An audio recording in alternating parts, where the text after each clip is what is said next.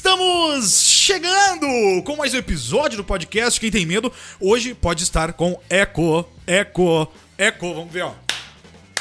Eco. Você tá vendo aqui, se você não viu, eu estou sem nada aqui, deste mesmo lugar que eu gravava, né? Desse mesmo lugar que eu gravava, agora eu tô sem nada, parede branca aqui, né? Fui despejado do meu apartamento por falta de pagamento. Não, mentira, mostrei a rola pro síndico, e aí ele me despejou da porra do prédio aqui. Aí, só porque eu mostrei a rola, cara, falei, porra! A rola desse tamanho aqui, tu teria que ter, ter, ter, ter, ter que se compadecer com a minha, com a minha, com a minha rola, pomba, a, a, a rolinha, né? Já não, bastasse, já não bastasse essa situação constrangedora, ainda te, te, despejou ainda, né? Me despejou por causa da, da, da, rola pequena. Pensei, pô, ele vai se comover, né, com a minha, com, com, com, a minha rola pequena. E não, né? Ele foi lá e me despejou do prédio, né? Então tô aqui sem nada aqui, parede branca, talvez com eco. Aí depois eu tiro, se for o caso. Quer dizer, tiro não, não tem como tirar o eco, na verdade, lá no programa, né? Eu tiro o eco com móveis, né? Tinha um rack de madeira aqui atrás, que infelizmente você foi. Tinha uns livros, todas essas coisas aqui, vai tirando o eco da sala, né? Agora fudeu, vamos ver, né? Vamos Não, ver. Peraí, eu vou te interromper agora. Talvez o ponto positivo aí do, de você estar sem nada agora é que talvez pela primeira vez na história desse podcast você fique centralizado. Eu tô centralizado. Agora é, eu tô. Não, porque antes a importância maior era o quadro do Halloween. Eu entendo a era importância maior, é. histórica do Halloween e tudo mais. Mas também tu gravava aqui, né? Gravava, assim, ó. Não, era só aqui, era não, só pra aí, aqui, cara, ó, assim, aqui, é. ó. Era assim, é. ó. Tu vai ver lá no, no, episódio do podcast, tu vai ver, porque aqui tu, tu vê diferente, né? Tu vê em outra tela. Mas eu ficava mais ou menos aqui nessa posição. Claro, a cadeira mudou. Até minha cadeira, tô com cadeira de, de uma cadeira bagaceira aqui com dor nas costas. Hoje não vai dar pra demorar. Ou senão vou. E com a minha idade já aqui com essa cadeira podre aqui, vai dar merda nas minhas costas aqui. Vou ficar dois dias sem andar depois. Ai, ai. Mas então é isso, né? Estamos chegando para mais um episódio. Hoje vamos falar somente de um filme, mas é um filmaço, talvez que muita gente passou despercebido por esse filme, que está de fácil acesso na Netflix, que talvez, olha, eu tô pensando em cancelar a Netflix. Assim, tô pensando seriamente em cancelar aquela bosta, porque não tem nada de lançamento bom que preste naquela merda. Antes, e eu tô pensando eu, em cancelar. Agora te interromper de novo, desculpa, mas. Não, não, mas você não interrompe não. Nunca mantenha, continua. Vale a pena aí pagar a mensalidade da Netflix, porque eu usava um ponto teu, na verdade, né? É. E agora a Netflix cortou esse ponto, então assim. Cortou. Pode, pode cancelar, Luiz. Pode cancelar, porque eu acho que não tem quase mais nada que preste lá, então. Não, não tem. Cara, eu não sei se é bom ou se é ruim, porque eles lançam tanto filme de terror original é, é, deles mesmo, né? Tão podre, tão ruim, que eu não sei se é bom porque a gente não tem lançamento. É, assim, porque a gente perde o nosso tempo olhando esse filme bosta na Netflix, a maioria, em grande parte. Aí perde lá, olha três filmes, tu perdeu cinco horas da tua vida olhando aquelas bosta, porque não serve para nada, não presta para nada, é sempre as mesmas merdas de sempre. Parece que é os mesmos roteiristas, os mesmos diretores que fazem sempre aquelas bosta daqueles filmes, porque são tudo igual, horroroso. E aí tu perde, não sei se é bom por isso que tu deixa de perder e aproveita a tua vida, ou porque se eles não lançam nada mais, nem a coisa ruim lançam pra, pra vir falar mal aqui, né? Mas tá tudo bem, hoje nós vamos falar de um filmaço que é o Diabo Veste Prada, né? Opa, não, é o, é o, é o Diabo Nosso de cada dia, né? É o, é o Diabo de cada dia, filmaço que eu acho que muita gente talvez tenha passado despercebido, mesmo recheado com um elenco incrível. Bom, a gente vai falar sobre esse filme que é violento, brutal, toca em diversas feridas é, da religião, da fé e muitas coisas que a gente vai falar hoje aqui. E principalmente, a gente fala de terror nesse podcast.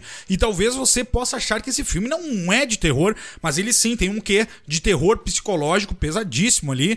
É, é, mas terror psicológico, obviamente, e também suspense e mistério e tudo mais. E claro, né? Um drama também que envolve toda essa história que nós vamos falar logo, logo de O Diabo de Cada Dia. Bom, né? Eu vou hoje, né? Semana passada, eu não acabei não. Falei que ia ler os comentários depois da galera do YouTube. É, gerou esse último episódio diversos comentários. Eu quero trazer depois aqui um dado. Porque 8% da nossa audiência, D'Ambros, 8%. É claro, a gente tá gravando final de semana justamente porque eu tô de mudança aqui, né? É, vocês viram que eu tô sem nada, já falei, tava brincando lá e tal, que fui despejado. Não, mas eu tô de mudança. Então, é, é a gente tá gravando no final de semana, bem, três dias depois do, do lançamento do último episódio.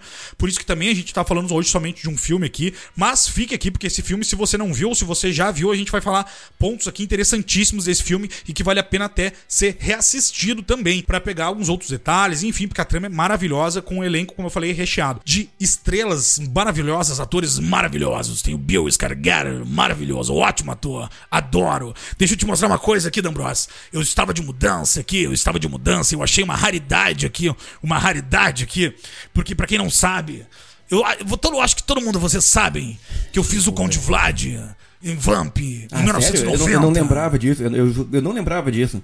Eu achei aqui, ó, meu disco de platina da Vamp com a minha amiga Claudio Hanna, minha amiga. Ah, eu vou ter que rir disso, cara, não é possível.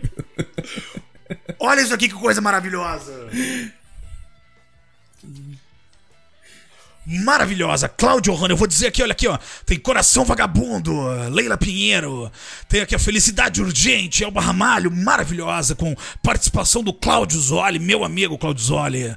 Grunir, do Orlando Moraes. Tem aqui Sobre Efeito de um Luar, Guilherme Arantes, maravilhoso Guilherme Arantes, meu amigo. E aí, essa faixa é a melhor de todas, se chama Vlad, do André Sperling, meu amigo André Sperling fez essa faixa especial pro meu personagem, Conde Vlad. Maravilhoso, meu disco disco de platina, desse sucesso que foi, que eu fiz. E, e, e eu era para estar junto com a Cláudia aqui, eu fui convidado para estar estrelando junto com a minha amiga Cláudia Hanna aqui, mas é, foi aquele final de semana que eu contei aqui nesse, nesse podcast, é, contei aqui que eu, que eu tava com o Gerard Leto e o, e o Bruce Willis, meu amigo Bruce, lá em, em, em Floripa, nós estávamos em Floripa, eu fui eu e o, o, o Jet, a gente foi lá no, no Café de la Musique, todo mundo muito chique, a gente tava lá e foi nesse final de semana, o dia das fotos da sessão. Aí o que, que eu optei? Obviamente por estar com meus amigos, porque eu não preciso estar na capa um disco para fazer sucesso. Não que a Cláudia também não precisaria. Ela é uma estrela do, do, cinema brasileiro, juntamente. Claro que eu sou maior, obviamente, sou muito maior, né? mas ela é uma estrela também, né? Menor, mas é, uma estrelinha pequenininha. Então eu não preciso disso, eu preferi ficar com meus amigos. Já contei essa história aqui para vocês. Então é isso, eu só queria trazer aqui porque eu achei aqui no esse disco maravilhoso da novela Vamp de 90. Um beijo para você, Bros, também. Maravilhosa, maravilhosa informação aí, Neila. Uh, tomara que nesse evento de mudança aí, né, essa, esse despejo e esse fique, atentado, esse atentado nem tão violento, esse pequeno atentado ao pudor aí que aconteceu, tomara que o Neila resolva ficar por aí, ficar nos confins aí do Goiás, que vá pra uma cidade menor ainda, quem sabe vai na contramão de onde você esteja indo, Luiz Otávio, talvez seja uma boa, assim. É... Mas, mas, eu talvez acho que se ele quiser ele participar de outro podcast, talvez. eu acho falar que sobre outro tipo de filme aí, sei lá, mas, talvez Mas é que a galera, a, a, galera não tem o dinheiro que a gente tem pra pagar o, o, o Neila, né? O Neila o, o, é caríssimo pra estar tá aqui, né? Caríssimo, caríssimo, caríssimo. ai, ai. Então, é, eu até me perdi, né, no que eu tava falando lá. Então, assim, mas é isso, sabe? Vamos falar desse filmaço hoje aqui. E já vou ler os comentários também lá que gerou da polêmica. E eu quero trazer um dado, porque a gente perdeu 8% da audiência saiu depois que eu reclamei. É, depois da, do meu desabafo, 8% da audiência saiu do episódio. É, na verdade, e... não, foi só, não foi só a audiência que saiu, porque eu saí também no episódio passado, durante a gravação daquela porqueira. E foi maravilhoso, né? Foi é, maravilhoso. Não, é, não, é. O bom é que eu, eu te disse, isso não vai dar retorno, Luiz Otávio. O mendigo é um pedindo dinheiro para comprar crack tem mais sucesso do que tu pedindo pra, pra galera seguir, se inscrever, sei lá o quê. eu certeza. falei, não vai por esse caminho. Ninguém quer saber de pedinte. Ninguém, as pessoas já estão cheias de, de, de, andar na rua, em cada esquina, e alguém tem alguém pedindo. Porque não bastasse isso, tem o Luiz Otávio pedindo em rede internacional. Eu falei, não é por aí. Mas não, né? Não, é. não bastasse, ele ficou 20, 30 minutos enchendo o saco no episódio passado, né? Acabou com a minha paciência. Acabou. já, já tava galera, curta, né? já ideia, tava já, curta, né? Já, tava bem pequenininha, né? É, é tava bem curtinha. E. Ai, ai. E a galera nem sabe a quantidade de coisa que foi cortado daquele episódio. Ixi, foi muito que cortado. episódio amaldiçoado, na verdade. Eu não vou falar da. O Gilson falou lá do REC, lá película. Mas olha, eu acho que eu não vou nem falar nunca mais de filme espanhol na minha vida, eu acho. Uh, tem palhaços de rec tão fora da minha lista, tão cedo eu não quero falar mais sobre isso. Não, mas é. agora não, não tem nem por que mais falar, né? É, Só mas o problema, aqui, novo, ó, né? o problema é que tu deixou tomar conta, Luiz. Eu te falei, tu não pode deixar esse, esse tipo de emoção tomar conta. O pessoal falou que ia te dar uma úlcera. Eu falei, isso você tá tomando conta do teu corpo. Cara, se espalhou, entendeu? Parece uma salmonela, ou um vírus, uma assadura. tu deixou tomar conta. Aí ficou essa porqueira que foi no episódio passado, entendeu? Mas foi maravilhoso, foi um desabafo incrível. Foi um desabafo foi, incrível. É, nossa, é. é. Na verdade, assim, isso que eu ia falar, é, 8% das pessoas se ofenderam. E porque eles saíram, 8%, pessoas, 8 da, da audiência que escutou até hoje, é, 3, 4 dias depois a gente lançou o episódio, simplesmente vazaram, simplesmente vazaram do episódio. E eu dei graças a Deus, na verdade, foi, na verdade, é um livramento, né? Um livramento. Eu espero que esses 8% nunca mais voltem aqui. Porque se eles se ofenderam é porque eles são os pau no cu mesmo, né?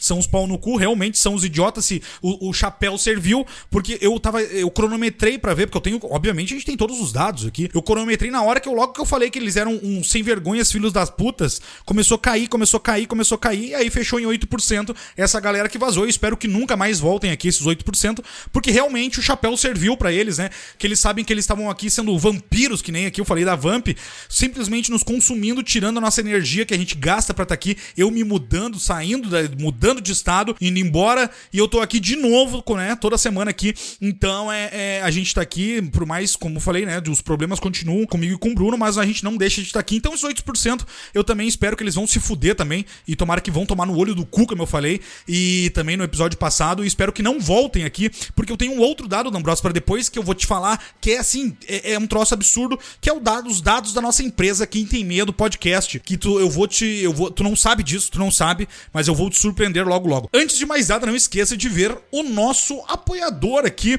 o nosso patrocinador comercial master, que é o Look maravilhoso. O que, que é o Look? O Look é um serviço de streaming brasileiro. É o melhor serviço de streaming brasileiro que conta com mais de 10 mil títulos entre filmes, séries e até shows você encontra lá. São mais de 10 mil títulos de todos os gêneros. Não é só terror, suspense, ficção que a gente fala aqui, mas também tem ação, policial, romance, tem de tudo. Você encontra tudo, exatamente tudo lá no Look que você precisar. Desenho, Look Kids, desenhos não só para crianças também, porque tem vários desenhos, uh, uh, como é que eu te falei, é, é Superman, por exemplo, que é um desenho para criança, o clássico lá, mas porra, para quem viveu na época Superman, tem os Super Campeões também de, de, de futebol que eu olhava na manchete, uh, junto com, com o Cavaleiro do Zodíaco na época também, tá no look. Ursinhos Carinhosos também, que dava no SBT, que eu olhava, né? E os ursinhos carinhosos estão aqui para ajudar, se precisar é só chamar.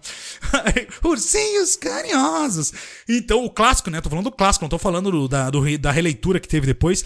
Então você encontra diversos filmes, além de, de terror, como eu falei, que tem lá Halloween, tem grandes clássicos do cinema, como os Monstros Universal, até filmes mais recentes você encontra no Look. Três telas ao mesmo tempo, numa mesma assinatura, tudo isso por R$16,90 no plano mensal, ou 12 e, no, 12 e 49 no plano anual, que eu sempre falo aqui, né? Vamos poupar um dinheirinho, né? Já pega o plano anual, divide ali, picota ali no ano, dá R$12,49 por mês para mais de 10 mil títulos. Ah, é uma palhaçada, né? É muito pouco para muito filme.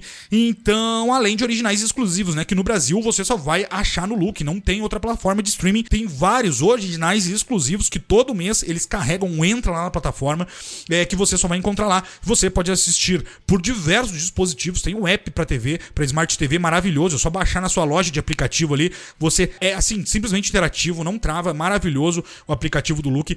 Outra também, vá que você não tenha, tem uma TV mais antiga, mas que tem o cabo HDMI ali, entra no, bota no, o HDMizinho no, no, notebook ali, entra no site look.com.br e ali você vai poder fazer o login, assistir na TV também, já que a sua vaca, a sua TV não tenha é, é, Smart TV, não tenha aplicativos, faz esse pulo do gato ali, bota um HDMI, bota no notebook, bota uma, algum outro dispositivo, tablet, alguma coisa e pum, acessa ali também pelo site do Look. Eu falei tablet, você pode assistir pelo celular, pelo Xbox e diversos outros dispositivos. Então bora lá, vamos começar a ler aqui alguns comentários comentários do, do último episódio, que estão maravilhosos, mas não, Bros, eu te falei que eu tinha um dado importantíssimo para te dar, porque assim, eu não te falei isso, né? Eu, não, não, eu isso. isso eu devia ter os dados, mas tudo bem. Manda, é, manda. Não, eu, eu tô para te dizer que eu não sabia que eu era tão bom. É, é, eu era tão bom em fazer a estimativa da nossa empresa, do Quem Tem Medo Podcast, no ano. E eu fiz uma, eu fiz um, um, uma estimativa muito como é que eu vou te falar assim, grandiosa, talvez. É, é eu, eu, eu, botei os números lá em cima. Na verdade, a nossa prospecção, né, de números, até pra mostrar pro nosso apoiador, pro nosso patrocinador aqui, o Luke, né? Falei, pô, a gente tá com tal número. Hoje fechamos o ano, né, de 2022 com tantos números. A projeção para 2023 é fechar os seis primeiros meses com tantos números e tal, e tal, e tal. Eu vou te dizer o seguinte, olha só, que dado interessantíssimo. Por isso que eu falei que esses 8% que vão a puta que pariu mesmo, tomara que não voltem. e aí, porque é o seguinte, D'Ambrosio, a gente fechou o ano de 2022 um ano e oito meses de podcast. Eu vou te dar um exemplo aqui, tá? De, vamos botar um exemplo aleatório aqui. Lá, 100 mil plays, tá? Digamos, um exemplo, 100 mil plays. Eu botei um crescimento para esse ano de 125% do play, to, dos plays total desse um ano e oito meses que a gente tinha de podcast. Então, digamos que se a gente tivesse 100 mil plays, né? Uh, eu botei que nos seis primeiros meses desse ano a gente ia fazer mais 125 mil em cima dos 100 mil. Então 125%, né? Alto, né? Porra. Tu vai fazer em seis meses que tu fez em um ano e oito meses. Porra, 125% difícil, né? Mas, como eu falei, a, a, a, os números aqui, eu fiz esse cálculo pelo nosso crescimento exponencial que a gente tinha nos últimos, que eu tinha nos últimos uh, uh, seis meses do ano passado, né? Então eu fiz o cálculo em cima do crescimento exponencial mensal. E, e aí, D'Ambros, é isso que eu ia te falar. A gente não cresceu só 125%. A gente cresceu 137% da meta estipulada para os seis primeiros anos, seis primeiros meses desse ano, do primeiro semestre superando a meta de 125%. Olha que loucura, Olha, né? Que maravilha, né? Que, que maravilha. maravilha né? Tuas maninhas de grandeza em algum ponto acertaram. Uh, superou, superou. É superou. Talvez eu tenha uma ideia para isso também. Eu tenho uma ideia, então, aproveitando, já que tá me mostrando esses números e tal, quem sabe a gente pega e encerra a conta do, do YouTube, essa porcaria aí. Que a gente não tem que ir entrando todo episódio com essa historinha de se inscreva no canal, não sei o que. É porque eu, eu desisti. Eu não vou pedir nunca mais aqui nesse canal aqui pra se inscrever. Eu larguei de mão. Tu Mas, largou de mão? Eu, eu, vou, eu vou continuar. É que eu, vou continuar. Não, é, aí é contigo. Aí é contigo. aí é contigo.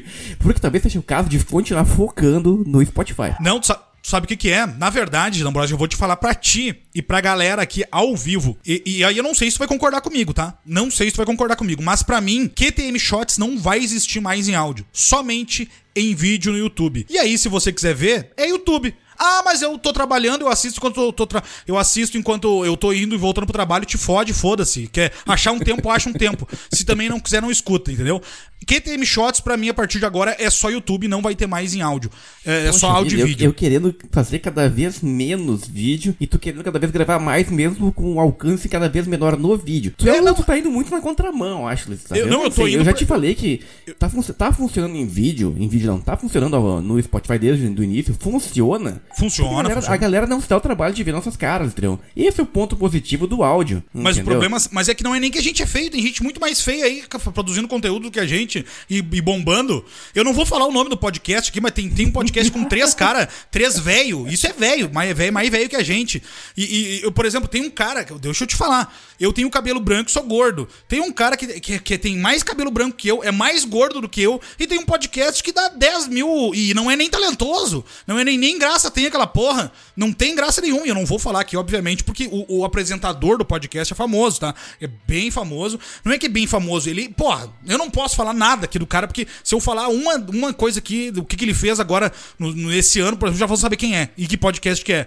Mas é um podcast com três caras que não tem graça, diferente da gente aqui, que a gente é, a gente é engraçadíssimo, né? A gente é engraçadíssimo. Não, e uma energia, e uma energia pra cima aqui que é uma maravilha, na verdade. Nos últimos dois episódios a energia tá muito boa aqui. E, e não, mas daí, D'Ambros, qual é o pulo do gato? Eles estão hoje, deixa eu te falar aqui, ó, no, no, no, no, eu não, ainda bem que a galera não sabe que dia é hoje, que a gente tá gravando, que eu não falei ainda, e se eu falei eu vou cortar, porque hoje, D'Ambros, esse podcast lá no, no, no top 10 do, eu vou te falar aqui, D'Ambros, olha só, pra te ver como a gente estoura de número no Spotify. Hoje, D'Ambros, no dia que a gente tá gravando esse podcast, a gente tá em décimo lugar no top podcast TV e cinema Brasil. A gente tá em décimo lugar, tá? É, no, a gente está no top 10. Esse podcast hoje que eu tô falando lá no YouTube, ele tem, tipo assim, cada episódio tem 10, 15 mil views, tá? Lá no YouTube. Ele, ele tá hoje, ele subiu, tá? Ele subiu de posição. Hoje ele tá em 14 lugar o dia que a gente tá gravando. Mas ele subiu. Ele tá geralmente lá 20, 30, às vezes 40. E ele fica passeando aí no mas, top 20 mas, a top 40. Mas no top geral, né? Não, não, no, no, é no TV de cinema, né? Que eu digo, né? TV de cinema. Não, geral? Não geral, não, não geral. Ele tá atrás de nós hoje, a gente tá em décimo e eles estão em décimo quarto. Poxa, e eles estão bem hoje, né? E eles estão bem hoje, eles devem lançar um podcast, algum episódio com, com algum título bom. Porque eles subiram pra décimo quarto, então eles são quatro posições atrás de nós. Só que lá no YouTube, eles têm cerca de 10 a 15, às vezes 20 mil play, uh, views por episódio. E é uns velhos, sem graça. É uns velhos, fia das puta, que ficam lá tentando fazer coisa engraçada e não são bom que nem a gente. São humildes que nem a gente. Eu ia dizer, a humildade sempre foi um pilar. Podcast. Eles não têm né? humildade uruguaia que nem a gente. Ai, ai. Não, eu tô zoando. Mas enfim, mas é só isso, sabe? Então a gente tem potencial para crescer. A gente tem potencial. Então se você se sentiu ofendido, vai tomar no seu cu. É, é porque aqui não para de crescer estoques. Crescemos 137% nos seis primeiros meses. Essa empresa está decolando e a gente pede para você se inscrever no canal. E é isso. Se, se você não escutou o último episódio, se, é que o Bruno já tá pensando em desistir. Eu que tô mantendo ele focado aqui ainda. Não, não, eu, não é que eu tô pensando em desistir. Eu, isoladamente, não. Isso é uma questão do profissional. Todo profissional, Luiz Otávio, todo profissional sonha em abandonar sua carreira. Todo. É verdade, é verdade, Todo. né? Não existe Só que não tem como, né? Ah, eu sou feliz aqui. Tem, tem uma frasezinha que eu ouvi quando tava no exército, né? Eu só podia frase, ser frase de milico, né? Só podia, Aque, é. aquele, Aqueles que fazem o que gostam estão sempre de férias.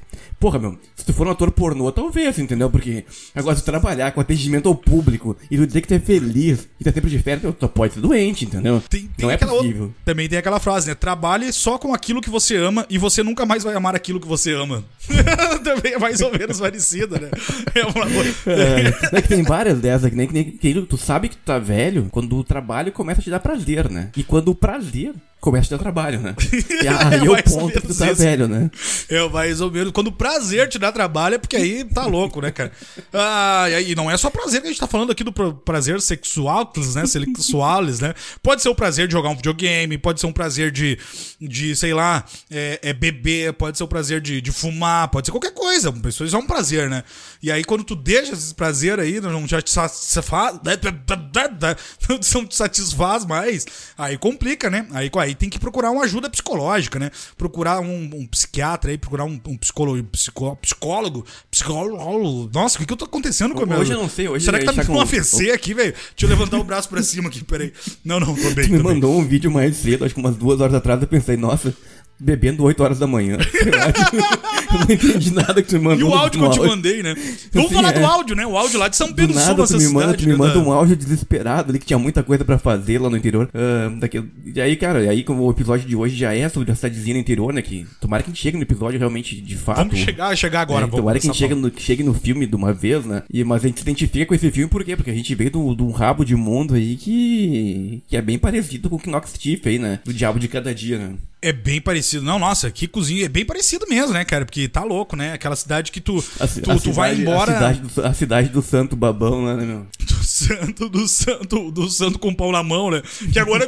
Não, lembra que a gente botou, né? Foi, estourou Sim, aquele aí, meme lá. Agora, inverteram o peixe, peixe, de lugar, né? Tem um monte, eu, te mandei, eu te mandei uns linkzinhos de páginas gringas, né? Com 400 mil curtidas no Instagram, a galera zoando. Até que zoando. enfim, a, a, nossa cidade lá ficou. Mundialmente alcançou, conhecida. é mundialmente conhecida por alguma coisa, né? Não, o mais legal é que antes parecia que o, que o peixe de São Pedro, né? Eu vou, a gente pode botar de novo aqui. A, a, o, o, era uma estátua que botaram, a gente é de uma cidade chamada São Pedro do Sul. É, até a gente ia comentar a cidade, na verdade, porque realmente é muito parecida com, a, é, com as cidadezinhas que a gente vai falar do interior hoje aqui do filme. E aí eles fizeram uma estátua, ficou bem bonita, até querendo ou não, porque estátua geralmente é difícil ficar bonita, hein? Difícil, a estátua é boa. O cara é bom da estátua. É abençoado, Só... é, é abençoado. Cara é bom mesmo, hein? Uh, porque em Porto Alegre, na verdade, é uma das cidades que tem estátua mais horríveis do mundo, né? Pra quem é de Porto Alegre, tem a, a estátua da Elis, da Elis Regina, que é linda essa homenagem, porque ela é de lá e uma das melhores cantoras da história desse país. Uma voz incrível, uma artista foda pra caralho. E aí fiz, fizeram uma, uma, uma, estátua da Elis Regina no gasômetro, lindo lugar. Só que ela tem 87 dentes na boca, mas tá tudo bem. É a Elis Regina, entendeu? É, cara, ela parece é, ter 86 é, é Elis Regina do, do Minimundo, lá de Gramado. Aí tem o. Tem o exatamente, do Minimundo. Aí tem a estátua do Fernandão, né? Jogador que foi uh, campeão mundial com o Inter, capitão daquele time e tudo mais. Uh, fizeram porque ele morreu, né, tragicamente no acidente de helicóptero. E ele é daqui de Goiás, né? Ele é de Goiás, não sei se é de Goiânia exatamente, mas ele é de Goiás, assim, coincidentemente de onde eu tô morando, uh, do estado, né? E por enquanto, tô morando por enquanto. E mas ele foi, pô, capitão do, do Campeonato Mundial do Inter. E aí quando ele morreu, obviamente fizeram uma estátua merecida para ele. Só que acontece, o, falaram pro cara, ó, vamos fazer uma estátua de tamanho real. O Fernandão tem, ele, o Fernandão é alto pra caralho, imagina, fica imaginando a rola do Fernandão o tamanho que era. O, o Fernandão era alto pra caralho. E daí, ele tinha, sei lá, 1,80, quase 1,90, se não até um pouco mais de 1,90. E aí fizeram falar assim: não, vamos fazer uma estátua do tamanho real do Fernandão segurando uma taça da Libertadores. Só que o seguinte, eu acho que o cara se enganou e pensou que o, o tamanho de 1,90 era fazer com a taça. E ele fica. E ele com a cara do Fernandão parece o Guerrinha, o, o radialista da RBS. Ficou igual o Guerrinha, não tem nada a ver com o Fernandão. Aí no, no, estádio do, da Arena do Grêmio tem a estátua do Renato Portaluppi, obviamente, depois que ganhou como técnico a Libertadores também, merecidamente, na né, maior ídolo da história do Grêmio, ganhou uma estátua também que é igual a Hebe Camargo. Então essa estátua de Porto Alegre, porque o, o, o, Renato usava aquele cabelo cachopinho assim, né? Cara, e a Hebe também ficou igual a Hebe, cara, igual a Hebe. Então, a, a melhor estátua de Porto Alegre é uma estátua do jogador Pedro Rocha.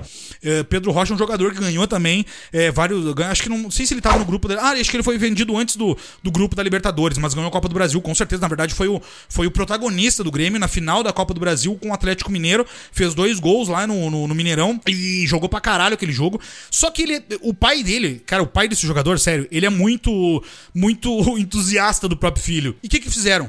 O filho tava bem de grana, foi vendido pra um time lá e tal. Falou assim: não, eles mesmos, o pai dele resolveu fazer uma estátua do Pedro Rocha em Porto Alegre. Ninguém pediu. Foi o pai dele que quis fazer. Aí pediu autorização para botar, aprovaram tudo mais e tem a estátua do cara. E essa é a melhor estátua de Porto Alegre. Sério, bota lá. Eu vou botar aqui as imagens de todas as estátuas que eu falei. A do Pedro Rocha, e comparando com as pessoas, a do Pedro Rocha, geralmente, é, essa é obviamente a melhor de todas. E foi feito por, privado, né? Não é, tipo, a pessoa mesmo quis fazer a sua própria estátua, no caso o pai dele, né? Mas enfim, vamos parar de falar de coisa que não tem nada a ver com o episódio chega, aqui. Chega, mas, chega de estátua, chega aí, de né? falar do, do, Vamos falar de Nox Tip, né? Não de São Pedro do Sul, né? Que a gente tava falando, né? Antes da gente falar rapidamente aqui do Diabo de Cada Dia, vamos, vamos ler rapidamente algumas mensagens aqui, é, depois do desabafo, do desabafo do episódio passado. Então vamos ler uns comentários de alguns dos nossos ouvintes aqui. O Joey, que virou nosso apoiador, o Joey, então um abraço, Joey. É, não esqueça de ver o nosso apoia-se, já tá aqui na tela e tá também no primeiro link da bio. O Joey é o nosso mais novo uh, apoiador do Quem Tem Medo Podcasts. Deu uma olhada, eu ainda não criei aquela campanha porque eu não tive tempo, né? Mudanças, coisas, a última semana não tive tempo de criar a nossa campanha do nosso projeto, mas Ambrose, já pra antecipar, eu acho que a gente tem que falar pra galera o que, que a gente vai fazer e falar os gastos, ser bem transparente com a nossa audiência e aí falar o que quanto custa as coisas e criar essa campanha aí e, e não vamos manter em segredo. Mas aí a gente conversa depois no, na, na, no off aí. O Joey mandou assim: é bom que as pessoas ouçam esses desabafos, pois precisam lembrar que são pessoas atrás do microfone e essa espontaneidade é o diferencial de vocês. Obrigado aí, Joey. Realmente, nossa espontaneidade aqui, nada é roteirizado nesse podcast, tudo Ainda vem. Bem, né? É, nada vem, até por isso mesmo, né? É tudo. Na... A gente só define o tema, né? A gente só define o tema. E depois disso é o, o play, toca aqui. E é isso aí, edita depois pra ficar mais dinâmico, obviamente, né? O Tia Ryder. O Tia Ryder mandou ah, aqui eu vi, foi. Ele deu só de vida lá de aí, né? É, olha aqui, de Tramanda aí, botou aqui mil inscritos até o próximo episódio. É, Tia Ryder, infelizmente não, não, não, não vai dar. Porque a galera talvez, continua talvez, sendo talvez, trouxa. Talvez daqui mil episódios a gente chegue. É, a galera é trouxa pra caralho. É... não é que nem gente boa, que nem tu aí, que se inscreve, que comenta, que engaja. A galera não esquece, tem que se inscrever, seus filhos das putas. Se inscrever, não é só vir também comentar aqui. Tem que se inscrever, tá? Mil inscritos até o próximo episódio, depois desses 20 minutos de desabafo. Na verdade, foi 45. Eu, eu consegui editar pra deixar 20. Eu até dormi. Quem... Quem fala é o Ryan, de Tramandaí, Rio Grande do Sul, Tramandaí, D'Ambros, quando a gente for pescar lá naquela região lá. Agora a gente vai conseguir ir, né, eu junto. Fui, eu fui faz uns dois meses, na verdade, pescar em Tramandaí. Mas daí agora a gente vai estar tá junto, agora a gente vai estar tá junto. Tá, vamos agora, ah, tá, agora, a gente vai, agora a gente vai pegar peixe, né? Agora nós vamos pegar peixe, tainha, né? Tainha, tainha. Tainha, vinho e muito sexo. Eu sou. Eu consigo chamar peixe com uma técnica diferenciada que eu tenho que te ensinar que eu aprendi. Mas daí é, é, Tem que ser um local privado, né? Porque senão a galera vai é, se assustar. Sim, é, aqui, é, aqui, ó. Exatamente. A técnica da minhoquinha, assim, tipo... É a minhoca louca, se chama minhoca louca essa técnica. E aí é. É quase fazer um pirocóptero dentro da água, mas daí eu vou ter que te ensinar essa, essa, essa, essa técnica eu diferenciada. Passar, é. Eu acho que eu vou passar essa técnica aí. Mas daí, Ryan, quando a gente for pescar entre a Mandaí, a gente avisa pra gente tomar uma ceva lá depois da pesca. É, é, ou pra, também pra, pra chutar o peixe eu depois. Não eu não sei se ele vai querer pescar com, ou ver essa tua técnica aí. Depois, né? Numa depois dessas, quando tu entra Mandaí, o T-Rider ele vai estar em outro lugar bem longe aí. Pô, Luiz, não foi dessa vez que a gente pôde se ver e tal. Mas daí, não, quando, quando a gente for assar os peixes que a gente comprar no centro pra dizer que é o nosso que a gente pescou, aí a gente pode, quando for assar o peixe, a gente convida ele também, né? O peixe que a gente comprar no mercado pra dizer que foi nosso que pescamos, né? Porque nunca dá, nunca dá peixe, né? Ai, ai. Aí ele botou aqui, ó, ouvinte de podcast motociclista na horas vagas. Além de. Uh, de ah, ele tá botou aqui que tá esperando. Os, ele mandou uma dica pra nós lá pelo Instagram é, de filmes antigos que passavam na TV, lá pelo SBT, essas coisas. A gente falou até mais ou menos os filmes do, do YouTube, né? Muito filme antigo que a gente olhava, nos, no, principalmente no SBT, na Band, Cine Trash. A gente mais ou menos falou, né? Tu, uh... viu, ele falou, tu viu ali que ele falou que é motociclista nas horas vagas, né? Exatamente, exatamente. Uma curiosidade, uma curiosidade. Só porque isso me agostou uma ideia aqui. Tu sabe como é que se dá nó em moto? Nó em moto, nó de escoteiro, não nó de. Não, peraí, eu tô pensando aqui, eu tô fazendo uma analogia. Nó. Mari, nó, nó de marinheiro, né? Quem é que tá no nó de caminhoneiro, mas daí tem, como é que eu ligo essa porra? Nó, nós. Não sei. Tu pega duas motos e amar. é muito ruim, né? É, muito é boa, não, mas é boa, é muito boa.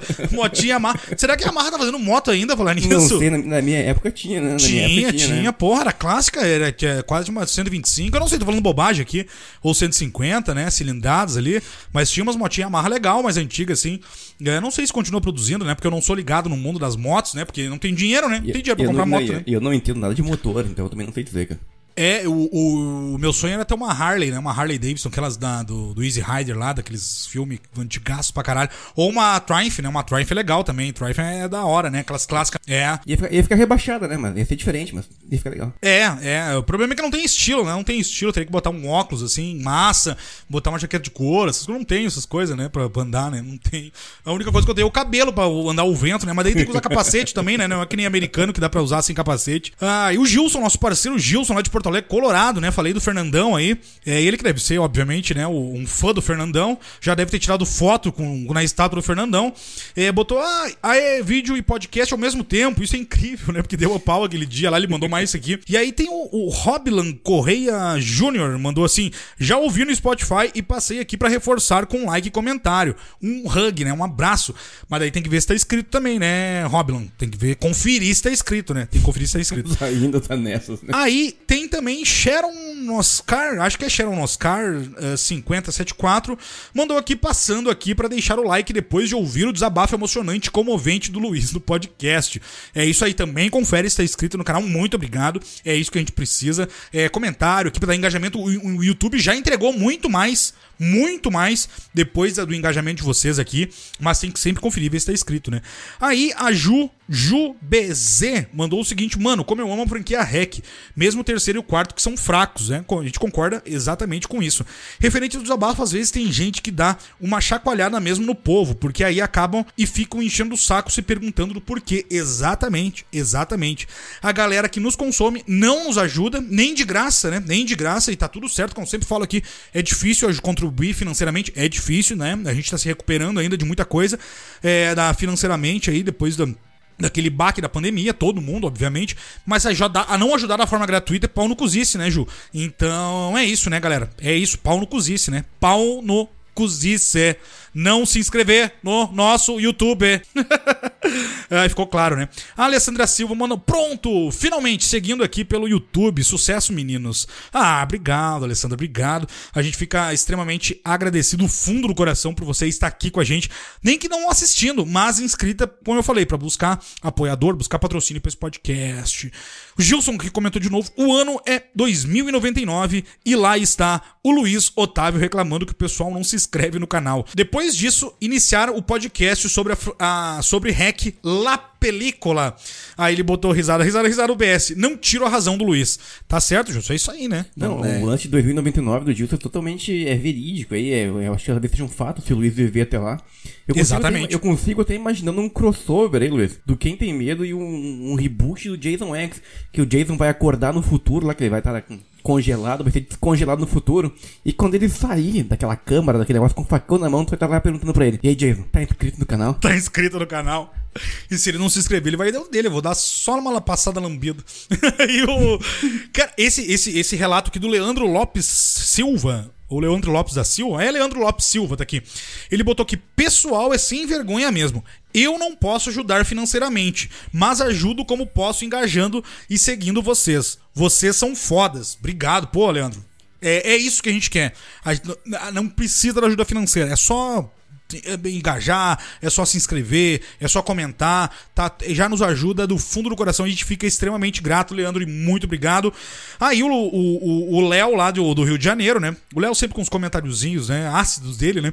Botou que ouvindo o podcast, rindo horrores com o Luiz Pistolado, mas você tá certo, mano. Aí ele comentou um outro aqui, o Bruno saindo durante a pistolada, morri. KKKKK.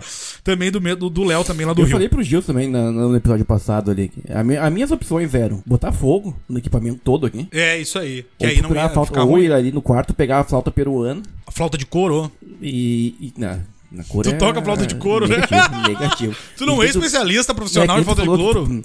No outro episódio, tu falou que tu preferia tá. Era mais fácil estar na esquina, que a gente podia estar na esquina chupando uma rola do que gravando podcast. Fale Mas não isso... foi pro ar, isso foi cortado, isso fale foi cortado. Isso, fale isso por você, eu sei que tu cortou. Fale isso por você, Luiz Otávio. O que tu fala nas esquinas por aí é problema teu. Não um dia que eu vou estar junto, entendeu?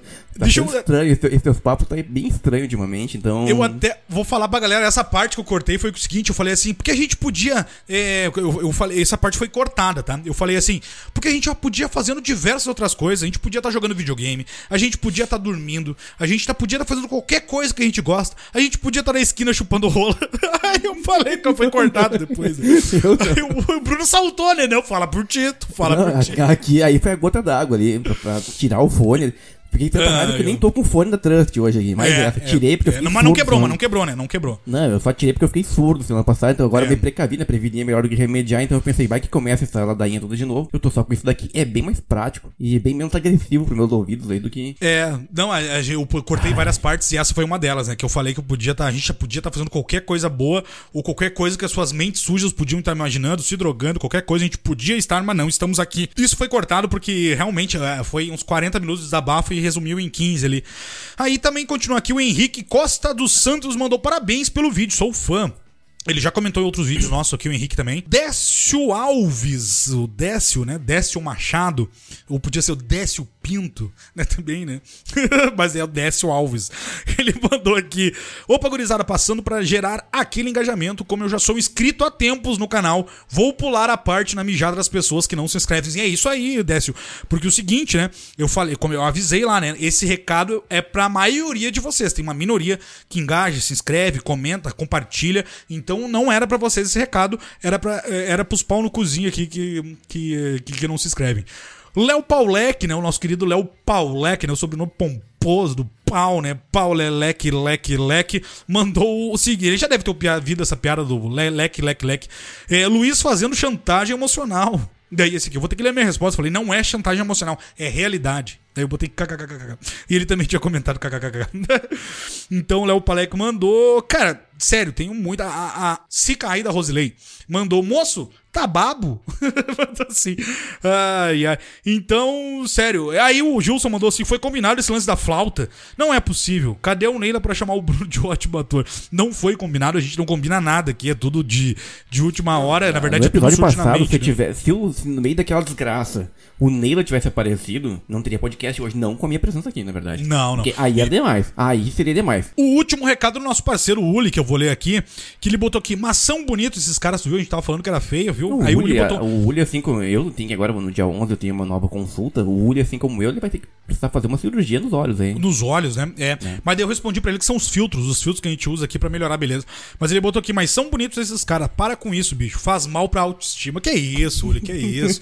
é, são seus olhos que não estão enxergando enxergando direito e também os filtros que dão uma ajudada aqui, né? Os, porque hoje eu tô sem luz, cara. Eu vou sair com olheira hoje, um monte de coisa, com a pele toda podre. Eu não tô sem luz, né? Eu uso duas luzes aqui. É, uso a luz de fundo, né? Pra dar o azul, vermelho, aquelas cores aqui. Hoje eu tô sem luz, né? Tô sem luz, porque mudança, né? Levaram minhas coisas aqui, então tô sem luz nenhuma. Aí quando tá sem luz, fode tudo, né? Fode tudo. Dambros, algum começar? comentário dos comentários ou vamos meter sobre Sim, o Diabo West pode Prada? cortar, agora aqui desse ponto que a gente chegou, a gente lança esse episódio como QTM Short em vídeo. E aí que vier depois a gente lança na quarta, porque a gente pega dois vídeos. Uh, vamos começar com o diabo de cada dia, porque eu já. Ou tem mais algum comentário, Luiz? Quer fazer mais algum comentário? Quer contar mais alguma história? Quer fazer mais algum desabafo, Luiz? Eu só quero pedir pra galera se inscrever no canal. Ah, vai se fuder.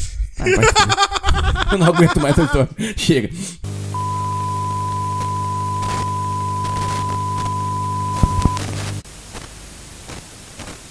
Agora a gente voltou, vai começar esse episódio de vez. Eu sei que quem tá ouvindo talvez não aguente mais essa história de se inscrever. Eu também não aguento mais. Se vocês acham que tá difícil pra vocês, imagina pra imagina mim. Imagina pro Bruno. Tá todo imagina. dia aqui escutando por três não, horas, e... se inscreva no canal. Não, eu escuto, eu, eu mando uma mensagem, o Luiz manda uma mensagem, eu respondo assim pro Luiz, ó. Assim.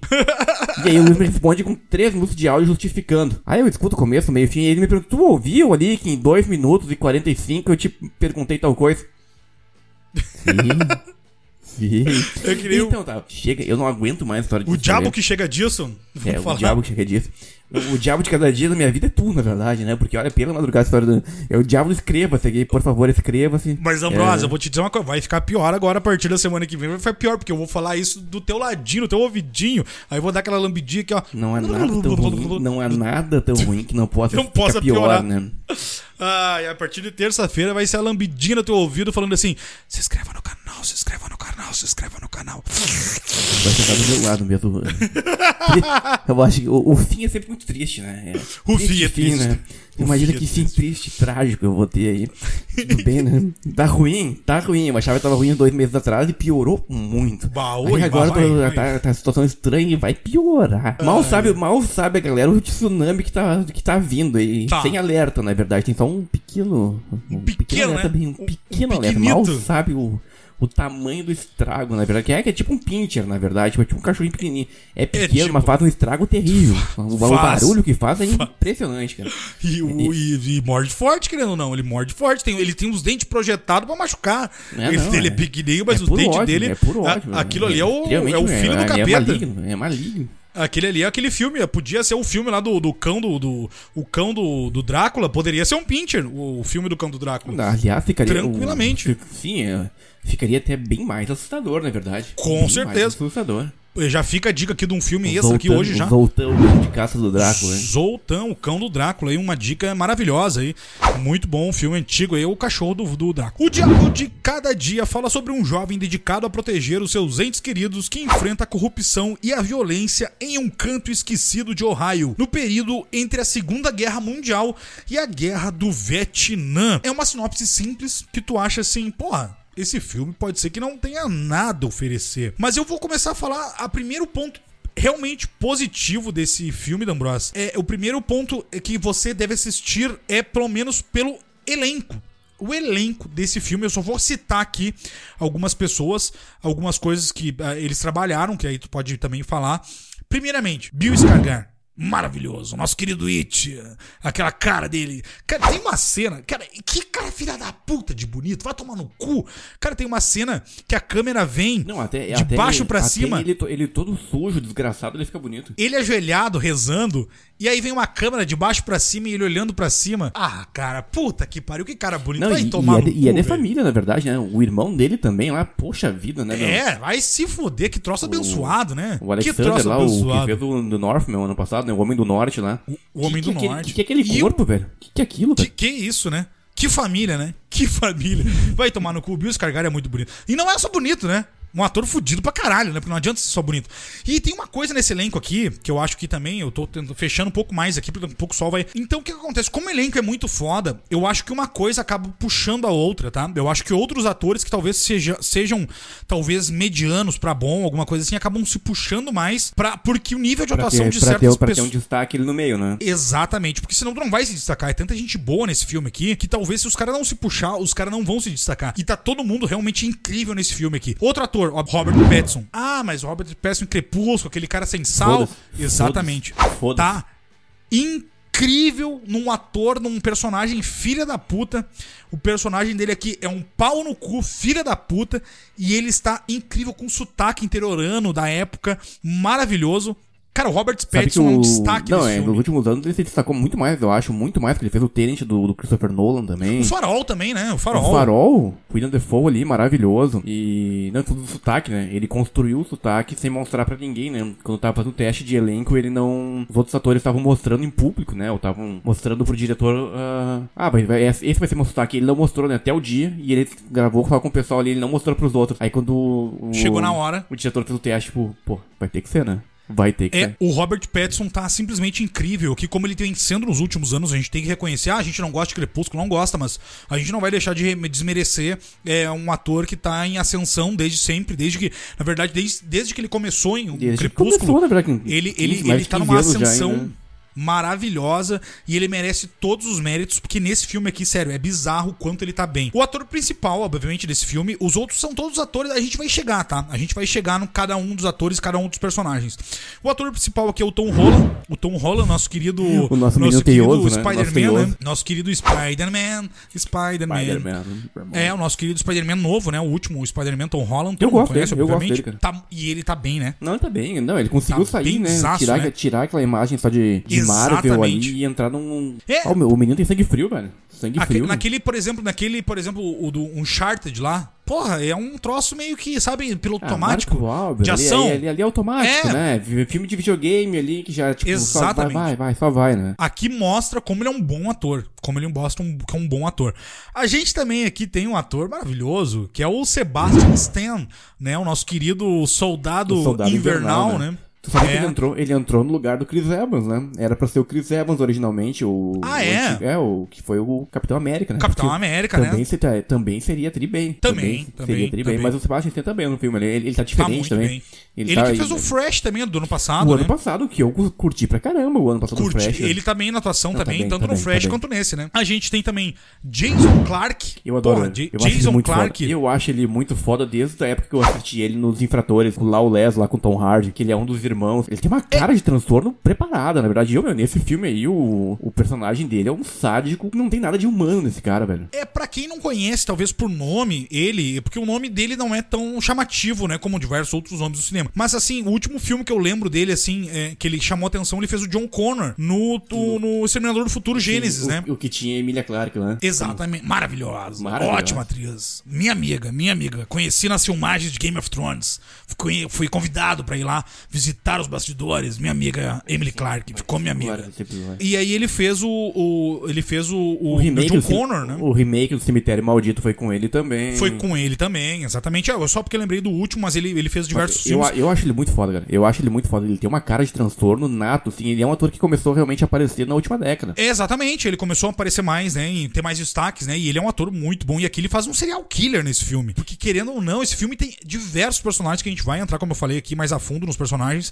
Mas ele faz um serial killer, um sádico, maníaco, e a gente vai entrar a fundo em cada um dos personagens aqui. Eu, até pra você... agora, agora mas... falou do, do Jason Clark, eu acho ele muito foda, eu gosto dele, cara. Até o ano passado teve a série do Lakers, né, do time de basquete, ali, que era da, se não me engano, era da HBO a série, e ele interpreta um, um treinador, cara. E o meu, aí tu vê a versatilidade do, do maluco, ele sai de um filme de terror, vai fazer uma ficção, e na ficção ele vai fazer um filme sobre uma série documental, documental não, mas uma série sobre esportes, assim, eu acho ele fantástico, fantástico. Sim, velho. não, ele é, ele é. Também aqui tem o ator Harry Malin, é, você também pode não lembrar por nome, mas ele fez, por exemplo, o último filme que eu lembro dele, que eu acho que é o último filme que ele fez, foi o Olho Pálido Azul, com, que ele fez o. Com o Christian o, Bale. Com o Christian Bale, né? O ano passado, no final do ano, com Christian final Bale, do ano passado, isso. Ou início desse ano no Netflix, né? Da Netflix, que ele era o Edgar Allan Poe, né? Ele era o Edgar Allan Poe. O outro, o outro papel que ele fez, que eu, eu acho a voz desse cara muito boa. O outro papel que ele fez, que faz poucos anos, foi a balada do Butter Scruggs, que também é Netflix, que é dos irmãos Coen. Dos irmãos Coen, mar maravilhosos. Que, é, que ele basicamente é um contador de histórias, que ele tem, eu acho, uma série de limitações físicas. A voz dele eu acho muito forte, né? Inclusive no, agora, no, no Diabo de Cada Dia, ele tem, ele faz ele tipo um pastor, um pregador. E ele, Isso. ele tem uma entonação muito forte, né? É. Um rosto muito expressivo também. O rosto dele é muito expressivo, né? O rosto muito. dele. Pô, tu olha para ele e tu nunca mais vai esquecer daquele rosto. É um rosto que tu nunca mais esquece na vida. é, é, com certeza. Então a gente falou aqui de um, dois, três, quatro, cinco, seis atores picas no mínimo não, seis No mínimo, aí tu, tu, tem, tu tem a, a Riley Q, que é a neta do Elvis, né? E, que... Eu ia chegar nas mulheres agora também, é, exatamente. Eu é. acho muito foda. Eu assisti faz pouco tempo o David Jones The Six, né? Do Prime, uh -huh. né? que, é, que ela interpreta a David Jones. Eu achei que ela tá tri bem, velho. Eu achei ela tri bem, assim, é. Tem também a, a Harley Bennett, que faz a mulher do Bill Skarsgård, que ela tem pouco tempo de tela, mas é uma baita atriz também. Uma baita atriz também. Tem também a Mia Wasikowski, que faz colina, também lá uma. A Colina, a Colina Escarlate. A Colina Escarlate, exatamente. Então a gente tem um elenco aqui. Uh, a Elisa Skylin também, Skylin uh, também, que, que faz a, a, a filha da, da Mia lá no, no filme. Bom, enfim, a gente tem um elenco aqui maravilhoso. São no mínimo. A gente tem no mínimo 10 a 12 atores aqui maravilhosos. Bom, agora a gente vai pra trama, que é o mais importante aqui. Porque o que acontece? Só para resumir, até para mim dar a palavra pro D'Ambrosa aqui, porque quem sabe é ele, quem manja é ele, quem sabe de tudo aqui nesse podcast é ele. Eu só tô aqui mim, pra... Sobrou pra é, mim. Sobrou pra ti. Bom, a, a, assim, tirando assim, é um filme que tem bastante violência bastante fé, que trata brutalidade, fé, religião. E aí a gente já vai começar a destrinchar, porque assim, ele tem diversas subtramas, tá? Esse filme tem diversos personagens, obviamente, como eu citei diversos atores aqui, e esses atores, eles estão em diversas subtramas dentro da trama principal. O ator principal, tudo gira em torno do personagem interpretado pelo ator Tom Holland. Seja ele mais novo, filho do Bill Skarsgård, seja ele mais velho, interpretado pelo próprio uh, Tom Holland. Então, tudo que acontece nessas subtramas é, é, gira em torno do passado, do presente e do futuro do próprio ator interpretado pelo Tom Holland. Então, ele é o personagem principal. Beleza, então tem, existe essas subtramas. O filme pode parecer que é lento. Pode parecer para algumas pessoas que ele tem um ritmo mais lento, que ele é um que acontece coisas devagar, mas é muito ao contrário disso. Eu acho que é muito ao contrário disso, de, de ser. Porque eu acho que ele, ele simplesmente ele, ele tá longe de ser lento. Porque, pra quantidade de personagens que tem uh, e as narrativas de cada personagem, ele consegue explicar as narrativas de cada personagem do que tá acontecendo na história. E esse é o ponto altíssimo do filme é explicar essas narrativas de cada personagem, de cada subtrama, uh, porque tu conhece bem dos vários personagens e, e, e, eles vão influenciar na vida do protagonista, do Tom Holland, e, tanto diretamente quanto indiretamente, para no final, que é o ponto alto do filme, tudo está extremamente muito bem ligado e tudo se conectar no final. Então, assim, é, são vários personagens, várias subtramas que pode parecer lento para algumas pessoas, mas eu, eu repito aqui, para mim não é. Para mim é construído de uma forma gradativa muito bem feita. D'Ambros, a palavra está contigo. Cheguei. E, e a gente Depois, vai agora conversando aqui. Cheguei com uma hora de episódio, agora a gente vai falar sobre o, sobre o filme, né? É engraçado que, acho que desde o começo do nosso podcast nós falávamos em fazer um episódio sobre o Diabo de Cada Dia. Exatamente. Aí sempre como a gente foi achando outra coisa, aí vamos, a gente sempre puxou mais pro terror, aí, ah, mas ah, o Diabo de Cada Dia é um thriller, é um drama, e aí acabou que a gente sempre teve outra coisa é pra tudo, falar. Na verdade, né? é um thriller, é um drama. É um drama, é. Mas se tu for ver também ali, desde o nosso lá, em 14 de abril de 2021, quando nós colocamos no ar a página do Quem Tem Medo, a gente colocou podcast dedicado a horror, terror, ficção, suspense e mais. Games, músicas, humor ácido, não sei o que. Desde Exatamente. o começo a gente colocou um monte de coisa que nós, nós, nós iríamos falar. Acabou que no, no geral, na coisa toda, a gente focou 90% ou mais no terror, que é o que aconteceu. Sim, e sim. algumas coisas ficaram meio de fora, acabou ficando que a gente não, não deu tanta atenção. Mas é que é isso, né? Tem tanta coisa pra gente falar. E aí, acabou que quando a gente botou no ar, a gente não tinha ideia também do quanto e aonde nós iríamos chegar, pra onde nós estávamos indo. Exatamente. E acabou que quando a gente começou realmente a falar de terror e pegar uns clássicos e algumas coisas novas, o negócio, pum, uma galera se identificou e a gente acabou focando mais nisso. Aí agora a gente chegou nessa semana, não tinha nenhum lançamento, nada que a gente tava, tivesse a fim de falar. E aí, como tu tá processo de mudança, entre outras coisas, a gente falou, ah, vamos falar de um filme só, vamos focar em uma coisa. Mesmo porque, se enrolando pra caralho. Porque o episódio vai ser mais curto. Achamos errado, otários. Achamos errado, achou errado, é, otário. É, nunca nunca, nunca. nunca vai ser curto. Não, não, é, não faz diferença a introdução do Nunca podcast. vai ser que nem a nossa piroca, vai ser sempre longo. É, é, é, é pra compensar, né? É pra compensar, Pra né? compensar, é. É por isso que cada pessoa que você vê aí de Hilux, de caminhonete cabine dupla, é porque ele tem um pau pequeno. Exato, mas tem um estudo, e tem um estudo recente que tá tentando comprovar que isso é fato. Exatamente, tu vê só que agora é. o, a galera que tem nosso ouvinte Hilux agora vai, se mordeu, vai se né? É, Ou se horror, identificou né? também e tá rindo também, né? Porque a melhor forma é, é claro, rir, na verdade, não pode ficar. Porque a gente fala aqui que a gente tem pau pequeno porque é verdade, né? Porque é pequeno, fazer o que é verdade, não é zoeira, é verdade, né? Não, é, é a média do brasileiro é 9,5, não não é 9,5 centímetros, eu, não é eu isso? Eu jurava que fosse 4, e mesmo, e mesmo assim eu estaria abaixo da média. que horror, né? que horror, né? Não, na, se a média for 9,5, eu tô na média. Tá tudo certo. Pra baixo, né? que horror. É, pra média pra baixo, né? Mas, enfim, né? vamos falar do Diabo de Cada Dia. Então a gente chegou, chegamos nesse ponto aí. Né? Não sei quanto tempo a gente vai demorar nesse episódio, mas também tanto faz o tempo que a gente vai falar. Tanto desde, desde que flua, na verdade. Desde que a energia esteja Todo mundo, namora, pra cima. O episódio tipo que a gente faz de duas horas e meia, a galera fica aqui, tá é, eu também, eu também não vou falar que tem que manter energia pra cima, que no último episódio, porque eu falei energia pra cima e, e a coisa foi forte de controle. Então, assim, foda-se, vamos falar do Diabo de Cada Dia, para o bem e para o mal. Mas é ah, maravilhoso esse filme, né? Maravilhoso por que eu quis falar dele? Porque porque é um filme familiar, é um filme que tem tudo que a gente precisa hoje para manter a energia no alto, porque a gente tem assim, violência gratuita, sadismo, trauma, a fé para justificar qualquer ato grotesco. É o que move a trama, é a religião e a fé, né? É, exatamente. É o que move, move a trama. Então assim, antes que alguém, antes mais nada, velho, antes de ter mais nada, antes que alguém venha me dizer assim, ah, mas eu, eu sei que tu tá sempre com piadinha de padre, ah, antes que alguém venha me acusar de ser cristofóbico, negativo. Eu até tolero aí, eu tenho amigos aí que são fanáticos religiosos, eu tolero, tá tudo de boa, todo mundo sabe eu tolero, e assim, ó, é estranho só o fato de cheirar a Bíblia e ficar viciado em Jesus, eu acho estranho fazer isso na frente das crianças. Poderia fazer num quarto. Mas tudo bem, tirando esse detalhe aí, cada um na sua vida. É, eu ia dizer que sempre tem aquela coisa, né? A pior que assim, pior que como a gente é irmão, eu te conheço, né? A gente sempre, quando, quando fala aquela coisa assim, ah, porque quando o cara é acusado de racismo, não, eu tenho um amigo que, que, é, que é preto, né? Sempre assim, né? Sempre assim. Mas como eu te conheço e esse amigo é em comum, esse é nosso amigo religioso, ele é em comum, eu não posso deixar de dizer aqui que realmente é verdade. Eu não posso deixar de negar aqui. Realmente é verdade, a gente tem amigo. É, só que o que acontece, Ambrosio? Esse filme é tão bizarro. É, é até para complementar aqui, que é verdade desse nosso amigo, que eu acho bizarro também isso, mas tudo bem, né? É, porra, vai fazer o quê? Uh, quem que é a gente, né, pra tentar. Uh, e não dá pra, às vezes não dá nem, nem pra tentar discutir, porque às vezes a, a, a, o fanatismo. O fanatismo, ah, na verdade. É a mesma né? coisa, é a mesma coisa que tu o tentar. Fana... Por que a gente não entra em méritos aqui, ó? A gente não entra em algum, algumas discussões tipo, de política e futebol aqui. Porque tanto faz, velho. Opinião, depois que a opinião é fundamentada, tu não vai mudar de opinião. Não vai ser eu chegar aqui claro. e falar, ah, é porque A por B por C. Não interessa, isso não muda. A gente pode discutir o quanto a gente quiser, tem coisas que são imutáveis, sabe? E, e não é que eu tô questionando, eu tô tirando. Eu sempre que puder falar falar, eu vou falar de maneira descontraída. Vou falar de maneira claro, descontraída. Claro, claro, a gente faz porque, piada aqui é, e tal. A gente faz piada com tudo aqui, na verdade, né? Claro. Mas... É, é só pra te ter ideia como o fanatismo, eu tava até pensando, eu tava fazendo uma analogia depois de reassistir esse filme, D'Ambrosio, porque é uma coisa que tá acontecendo agora. É acontecendo agora porque o fanatismo religioso. É, é porque assim, isso é, é, clichê falar, né? Mas o fanatismo religioso, o fanatismo político, o fanatismo pelo futebol são as piores fanatismos que a gente tem nesse país, né? É, isso é, é, é, verídico, isso não tem como negar. Por exemplo, agora, eu tava vendo um exemplo, é a hipocrisia que é as coisas, como eu falei da audiência hipócrita da semana passada, né? Que vai, quando acabar o podcast, vai lá falar que não, não não, não, não segue a gente, não, não, não se inscreve no YouTube, mas quando acabar o podcast vai falar que pena que acabou. E acabou por causa deles mesmo que não ajudam. Mas assim, como o fanatismo atrapalha, eu tava fazendo uma analogia com tudo isso. Por exemplo, só pra te. É, porque a gente vai chegar no fanatismo religioso aqui, tá? A gente vai chegar nisso, porque o filme aborda isso.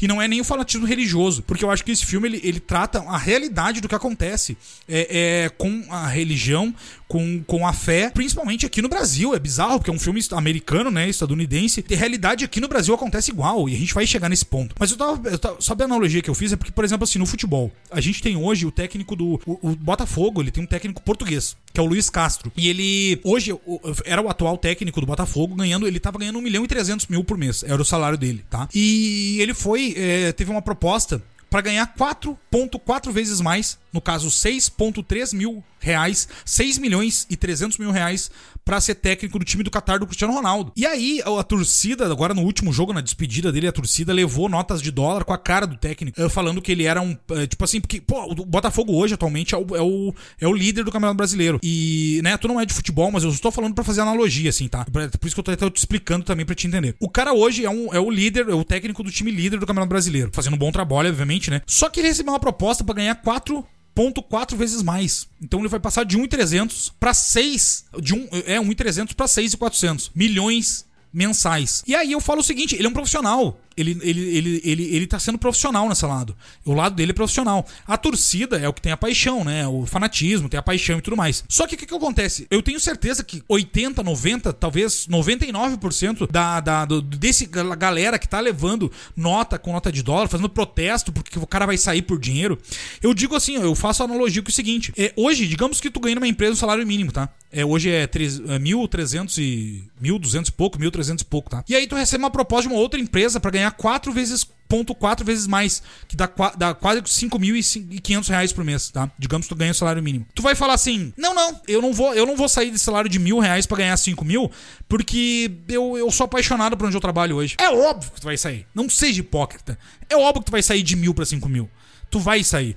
E aí o cara só tá, tipo assim, ah, mas tu vai dizer, ai não, mas o cara ganha um milhão por mês. Ele falou o seguinte: ele tem família, ele tem filhos, ele tem que deixar um legado para pros filhos dele. Então, independente se ele ganha um milhão ou se ele vai ganhar seis, é, é ele tem que pensar no bom para ele. Ele é um profissional. Ele não é um torcedor. Tá, mas é que a gente vai. Aí eu vou te interromper, mas aí tu vai entrar nas pequenas igrejas, grandes negócios, entendeu? Exatamente, aí a, que a gente vai falar hoje aqui. Só né? porque, porque é esporte que não, tem, não é monetário. É a mesma coisa, claro é, a mesma, é. é a mesma coisa que uma propaganda, uma propaganda de uma empresa, de uma grande corporação falando, ah, porque nós nos importamos com o meio ambiente. Na boa, tu acha que ela realmente se importa ou se importa com os números? Porque eles vão ter esse discurso justamente para não impactar a galera, pra tentar puxar o saco, pra tentar, ah, nós é fazemos claro. a parte. Porque no final das contas vai ter isenção fiscal, aquela porra toda. Não é porque o cara lá na frente, a maioria vai ter, ah, não, mas ele tem consciência ambiental. Claro que não. Não, mas é que nem acontece lá no. que aconteceu com o Brumadinho, com aquela empresa gigantesca do é, Brasil. Até aqui, hoje, né? até hoje. Até sabe, hoje, sabe? né? Aí agora tu vê comercial deles na TV falando sobre é, ecossistema e meio ambiente. Vê, então, é, é, negócio, é negócio. Então, assim, a galera quer misturar é negócio, negócio achar que. E aí o próprio, eu vou entrar no mérito aqui do do, do Ronald Ray Pollock, né? O, o, o, o escritor, do, né? o, o, autor do livro. Autor, né? E do livro, né? ele narrou, né? O, pra gente falar do filme em si. Ele narrou. Ele tem a narração, né? É importante falar disso, né? Ele tem ele é a narração do filme é feita por ele. Interessante que ele não narrou nem o próprio audiobook, né? Esse cara ele, ele foi caminhoneiro até os 50 anos, ele não não se envolvia tu tá brincando? Com... Ele era ele foi caminhoneiro até os 50 anos. Ele não é, sabia ele nasceu, ele, ele, é nascido e criado em Knox City, Por isso que né? tu é fora, D'Ambrosio, por isso que a galera te adora. Tu é um posto de conhecimento. E ele... de humor tá ácido também. É, a acidez é sempre em alto. É o pH. o pH. Tu sabe que a, a, a disfunção da sintaxe paralática desse é, filme tem, traz é, a gente pensar como ser humanos é, é do, do futuro distópico sobre a religião e. Dos últimos dois mil anos, de ponto, do ponto de vista. Ai, ai. Ele foi. Ele era caminhoneiro, 50 anos ele desistiu, cansou, e ele foi nascido e criado em Knox City. Então por isso que ele entende de no fato as épocas do ano, o sotaque. Por isso que esse filme teve toda uma construção que ele conseguiu participar, justamente para a gravação do ano ser certa, para pegar a, a época época, né? Pra época de chuva, época de seca e tudo mais. A questão do sotaque, o interior. Por isso que ele entende tão bem da região, porque o cara é, é cria da terra, entendeu? Foi dali que ele, que ele saiu. E ele nunca, ele nunca se envolveu com outras coisas e ele não queria narrar nem o próprio audiobook, não narrou. No filme, beleza, participou, gravou, ele dá uma narrativa, se for perceber, é muito parecida com a dos irmãos Coen. Tu pegar ali, eu adoro é falar dos irmãos Coen, né? Tu é pega verdade. ali onde os fracos não têm vez, o, o, Big Lebowski, né? Que é narrado ali pelo Sam, o Sam Elliott também narra ali uma parte do final. Sam e... Elliott é maravilhoso, aquele bigode maravilhoso. Bigode maravilhoso, né, cara? Que bigodão, né? O, eu lembro dele também do. Ah, inúmeros do, filmes, do né? Ranch do, lá, né? Não, e ele tem também. Assim, do rancho, né? Do rancho. É, do... porque tu, tu, tu, olhava o rancho. Eu né? adorava o rancho, na verdade, né? Enfim, mas aí o, a narrativa do, do Donald Ray Paul, cara, eu acho muito boa porque ele tem que estar carregado e uma voz poderosa, né? Pô, a voz dele é forte, ele, né? Potente, né? É forte, né? E ele entende o, realmente o que, o que acontecia ali na, naquele, naquele lugar do mundo que ele fala esquecido por Deus e tudo mais, né? Exatamente. Então, eu achei muito isso. foda essa, essa parte. Foi o primeiro, o, o Diabo de Cada Dia, né? O Devil of the Time. Foi o primeiro romance que ele escreveu. Porra, mandou bem. Porra! Porra, que, né, coisa, né, que livro de entrada, hein? Vai tomar que no livro, cu. né, cara? Então, assim, ele entendia muito bem da, regi da região, por isso que eu acho que o filme tem, é carregado, sabe, de detalhes, porque realmente ele entendia muito da, da região dele, sabe? Então ele realmente conhecia. E aí quando ele tem uma, uma, uma explicação que ele fala que ele nunca presenciou assassinato. Uhum. Mas é mais ou menos ele cresceu na mesma época que a, que a história do, do filme se passa um pouquinho depois, depois. E ele fala que era normal a, naquela época as pessoas resolverem coisa a facada, a porrada. É, é. Então era assim que se resolvia Os Estados Unidos era muito brutal. E era uma era época brutal, brutal, realmente. Não então, só nos Estados Unidos, mas, mas assim. Sim, as coisas eram resolvidas dessa forma. Uhum. Uh, e ele mostra isso, o ponto de vista dele. E aí tem, cara, tem, tem uma entrevista que ele deu em 2020, logo que o filme foi lançado. Questionaram ele sobre a religião, por que ele abordar a religião e tudo mais. E ele, cara, ele não é um cara religioso. E aí até vou ler um pedaço, uhum. de, um pedaço da entrevista que ele respondeu várias coisas. Ele falou que muita gente fala que a, que a religião, na verdade, ela começou a existir como uma forma de, de controle da população. E que, mas que ele não entra nesse mérito porque isso é treta, entendeu? Tu, uhum. a, a, fé eu acho que é muito maior do que isso, é, independente de eu ser ateu ou não, a, a fé é outra história. Mas, tem, mas tem um fragmento que ele deu na entrevista foi o seguinte: olha só, Ray Pollock falou: se você analisar a história, vai perceber que mais pessoas foram mortas por motivos religiosos nos últimos dois mil anos do que por qualquer outra razão. Isso é algo que ocorre até os dias de hoje. É uma vergonha o fato do conceito de Deus ser manipulado para permitir a violência. Como sou alguém que não foi criado em um um lar religioso, é difícil para mim entender como outras pessoas podem ficar tão obcecadas com suas próprias crenças. Meu. Lindo. Lindo. Profundo, é, entendeu? Cirúrgico, Profundo. né? Cirúrgico. Cirúrgico, né? Porque, porque a galera que nem falou, a galera quer, quer que ele tenha, por exemplo, nessa entrevista longa, assim, ele tenha resposta sobre o mundo, sabe? Sobre. Ele, ele falou, nem todo autor, nem todo artista tem uma resposta. As pessoas colocam o que pensam num papel, num filme, numa música, e muito disso vai, vai ser, vai ser de, sabe? Pode ter coisas dúbias, pode ser coisas que serão pra ti, não pra mim, então interpretativas, entendeu? Cara, então, tu chegou colocou... num ponto exatamente É só porque eu queria. Eu vou te interromper, mas é só pra claro. somar. Porque ele, ele não tá dizendo que a religião é ruim nesse filme. Não. Ele não diz isso. Em nenhum momento. É como, é como os atos são violentos e justificados pela própria fé. Exatamente. Ele apresenta atos muito próximos da nossa realidade, o que acontece, e eu vou trazer exemplos aqui do que acontece hoje no Brasil. Ele, e, e esse filme ele é, ele é recente, mas ele se passa nos anos 50, 60. Mas ele, é, ele não diz ah, a religião é ruim, não seja, não tenha fé. Momento, tem, ele nunca fala. Momento nenhum momento ele fala isso. Ele apresenta fatos pra gente muito próximos da realidade e ele traz uh, esses fatos e traz reflexões pra gente. Então, ele não fala em nenhum momento. E na minha opinião, o problema não é a fé, o problema não é a religião. O problema são as pessoas que se aproveitam da religião pra, se, pra, pra tirar vantagens vantagem pessoais. Em cima de, é a mesma coisa, é a mesma coisa que tu pegar alguém que é doente no hospital, entendeu? Quantas vezes tu vê que um monte de pessoas sacaneam, familiar são sacaneados porque alguém apareceu ali com alguma cura milagrosa ou qualquer outra forma, sabe? Não é a Sim. fé em si, a fé é bonita, independente de ser religioso ou não, acho que ela é fundamental, eu acho, cara, que é um pilar, se for ver, é um pilar, pra, pelo menos do mundo ocidental, esquece sim, China sim. e companhia, mas aqui a Europa, se for ver o, a, o, lance do cristianismo. País é, Europa! O, a Europa si. A, Seu idioma holandês! É, holandês, enfim. Então, assim, Independente de, ah, tu é católico, tu é luterano, independente, entendeu? A Sim. tua fé é a tua fé, ela, sabe? E eu acho que pra quem é religioso, maravilhoso, velho. Eu não, eu não tenho nada contra, velho. Nada, nada, nada. nada. Ah, porque não, ateu, não. tu é. Eu já ouvi, cara, eu, como ateu, eu já ouvi, cara, tu é satanista. Pelo contrário, eu sequer acredito nele, entendeu? Tu é o quê? Eu já ouvi que eu sou satanista, na verdade. Que eu tive um ah, eu, eu te falei na pandemia, né? Que eu perdi um cliente e tal, porque.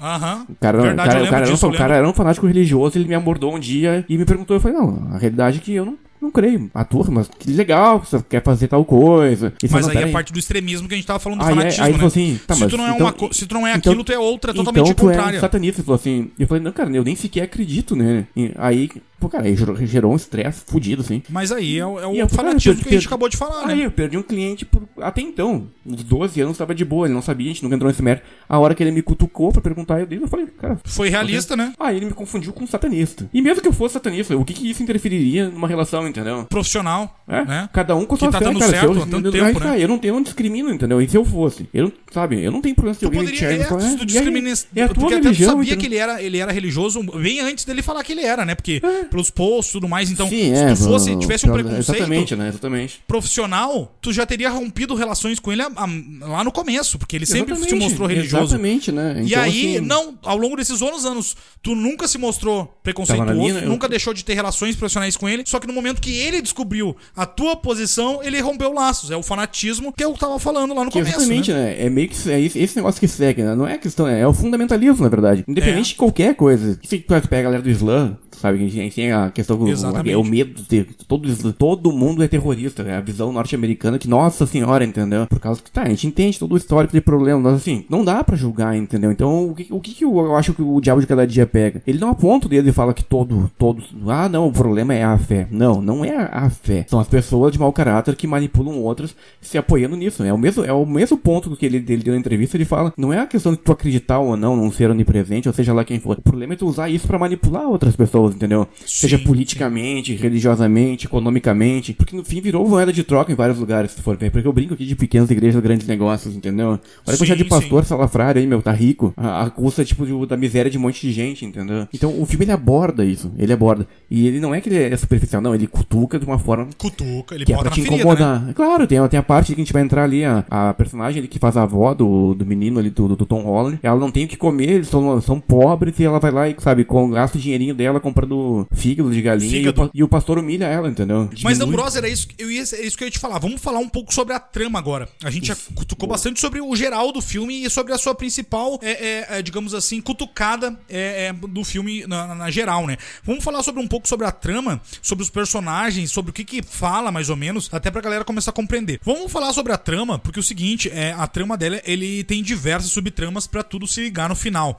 Eu vou falando aqui, Ambrose, e aí tu pode, obviamente, me interromper interromper a hora que tu quiser, justamente porque a subtrama dela é, é complexa, querendo ou não. O filme começa com o personagem do Bill Skarsgård, que é o pai do, do Tom Holland, né? Eu vou falar o nome dos atores aqui pra, pra não entrar no é nome dos personagens. É, é mais fácil do que falar facilita, né? né? Facilita. O, o, o, personagem do Bill Skarsgård, ele foi pra Segunda Guerra Mundial e ele ele, ele teve um, um, A família dele era religiosa, a mãe dele muito religiosa, sempre foi, e, e passou isso para ele desde criança, né? Então eles foram criados ali na igreja. Ele foi pra Segunda Guerra Mundial e lá ele passou, obviamente, como qualquer soldado sobrevivente, diversos traumas, né? Isso é normal, principalmente numa grande guerra, né? A gente sabe disso, não preciso explicar aqui para ninguém os traumas para um sobrevivente de uma, de uma grande guerra. Então, Bill Skarsgård era um desses sobreviventes da Segunda Guerra Mundial e lá ele tem que sacrificar, digamos assim, matar um, um sargento, um capitão que estava crucificado, né? Todo morrendo e ele tem que fazer isso obviamente para livrar ele da dor porque não tinha mais o que fazer ele já estava praticamente morto ali um morto vivo ali uh, mas ele teve que, que acabar matando o, o, comandante dele ali o sargento seja quem for para poder é, é, acabar com a dor desse cara.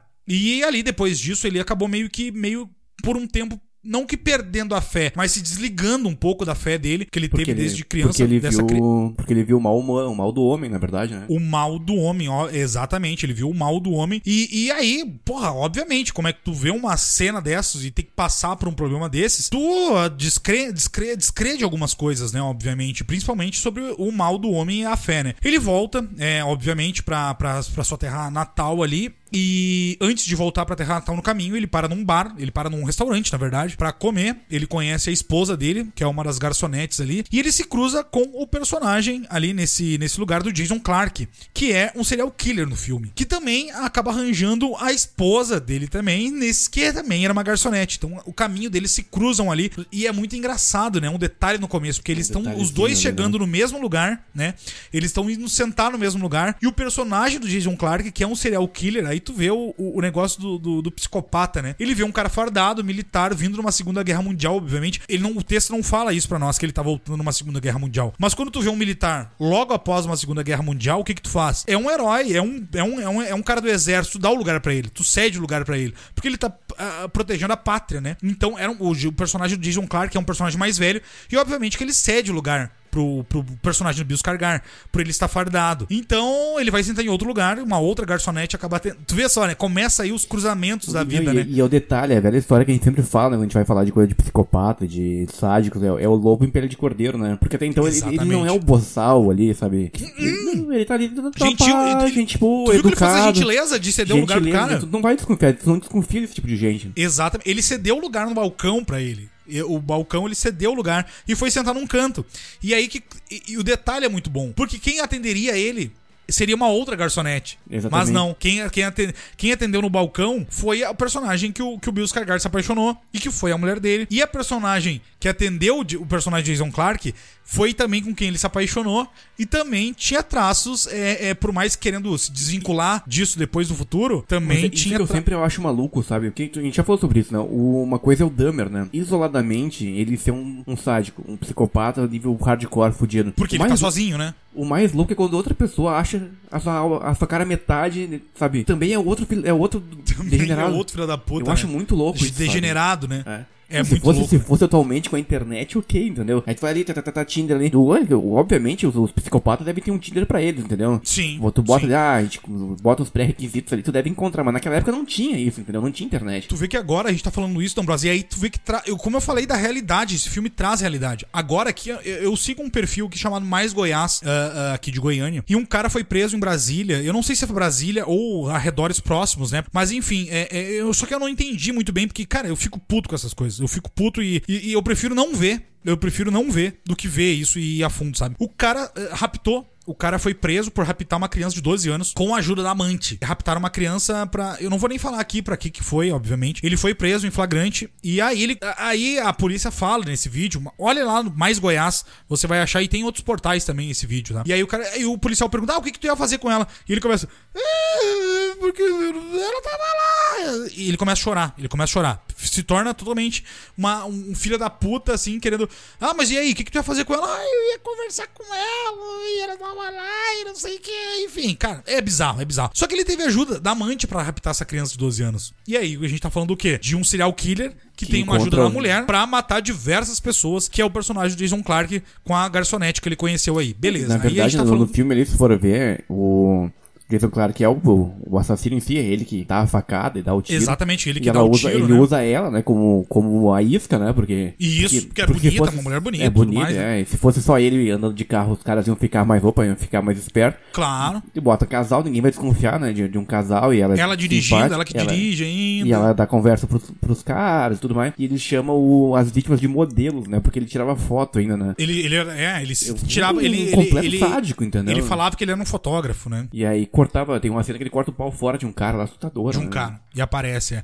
Por isso que eu falo que esse filme ele, ele, ele, é terror psicológico e também tem terror até gráfico também. Mas eu acho que esse filme considera um terror psicológico porque tem cenas, tem, tem acontecimentos muito tristes nesse filme aqui. É, é, tem, tem acontecimento não, bem não é triste. Coisa, não é que ele é um filme que te constrói um terror pra te tomar um susto, não. não, não. A cena aparece, ela simplesmente nem a cena da, da, crucificação no começo, ali tem a crucificação que eu digo na Segunda Guerra Mundial, que, é, que provavelmente aquilo ali é, era uma batalha no Pacífico, que é onde aconteceram umas, umas batalhas mais sangrentas na Segunda Guerra Mundial, não era tão usual. Eu, eu fui pesquisar sobre isso, porque eu, mas muito, muito entusiasta. Tu é gênio, tu é, é gênio. Eu procuro é muita coisa sobre, sobre a guerra. Tu é né, é gênio, tu é gênio, tu é um e gênio. Não era tão usual, vou te falar assim, não era tão usual os japoneses crucificarem. Crucificar, até porque, né, lá é, lá é outra, outra. É, não, não tem mas, tanta, mas catolicismo lá, ou mas acontecia, acontecia de, de acontecia, forma, sim, é. De uma forma de aterrorizar o inimigo. Exatamente. O, o mais comum, de tocar o, mais, terror, né? É, o mais comum que, principalmente, é tipo Iwo Jima, a, na, na Guerra do Pacífico, o mais comum era o soldado, enfim, nipônico japonês, era cortar, né? Ele, ele decapitava o soldado Isso. inimigo, colocava em cima da, dos palanques de cerca, ele colocava cabeça do inimigo, norte-americano, seja lá o que for. Isso era o mais comum né, nesse tipo de guerra, porque ali, ali a guerra era muito com faca, era muito com espada, então, mas a crucificação não era algo tão comum, mas, mas ocorreu, ocorreu. Mas ocorreu, sim. Então, assim, Até aí, pra, o, aí a como genialidade... Falei, mostrar o, a, a, a, o, ruim do ser humano, né? Porque sabia humano, que, o, que, não, principalmente os americanos eram muito religiosos, né? Claro, já sabiam, exatamente. Então, assim, tu entra no, no, no, fator psicológico, tu crucifica, e o cara tava além de crucificar, ele tava todo enrolado num arame farpado que arame botaram, farpa...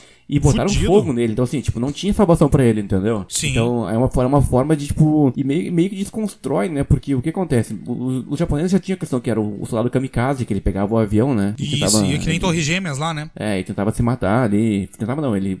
Se matava, e, né? E, é, aí em rota de colisão. E aí, mais de tudo isso, tinha a batalha corpo, corporal acontecendo nessas guerras, nessas ilhas do Pacífico. E aí, porra, né? isso entra na cabeça do, do psicológico. Tu imagina o inimigo, né? O inimigo, no caso do ponto de vista, seria o norte-americano. Tu imagina tu ter que doutrinar uma tropa. Ah, nós temos que ir pra uma guerra contra o inimigo, que é o japonês, que eles crucificam e botam fogo em pessoas vivas, entendeu? Sim. Isso é uma sim. forma também de entrar na, no psicológico do, da, do adversário. Com certeza. E é, com e é interessante, certeza. porque quando o filme começa, meio que acaba com, com o fator religioso do, do personagem do Skarsgård, porque até então ele meio que tinha, ele tinha se encontrado da fé dele, porque ele pensou, tipo, não, meu, Deus. Ele, ele tem uma cutucada ali, ele fala, tipo, por que Deus faria uma guerra, entendeu? Não, e outra, e tanto que é, funcionou isso, que ele meio que perde a fé por um tempo. Por um tempo até, até voltar pra Noxus Chief, essa dizinha lá no rabo do mundo lá e... Exatamente. Aí para voltar nas, nas tramas do filme, ele, ele, ele, assim, esse filme pode achar que ele perde 30 minutos do filme falando não. sobre isso. E não. Esse filme acrescenta muita coisa nesses momentos do Bill Scargar uh, e a família dele. Ele, ele volta até a fé dele justamente depois que ele tem a família dele. Ele vai para uma cidade interior,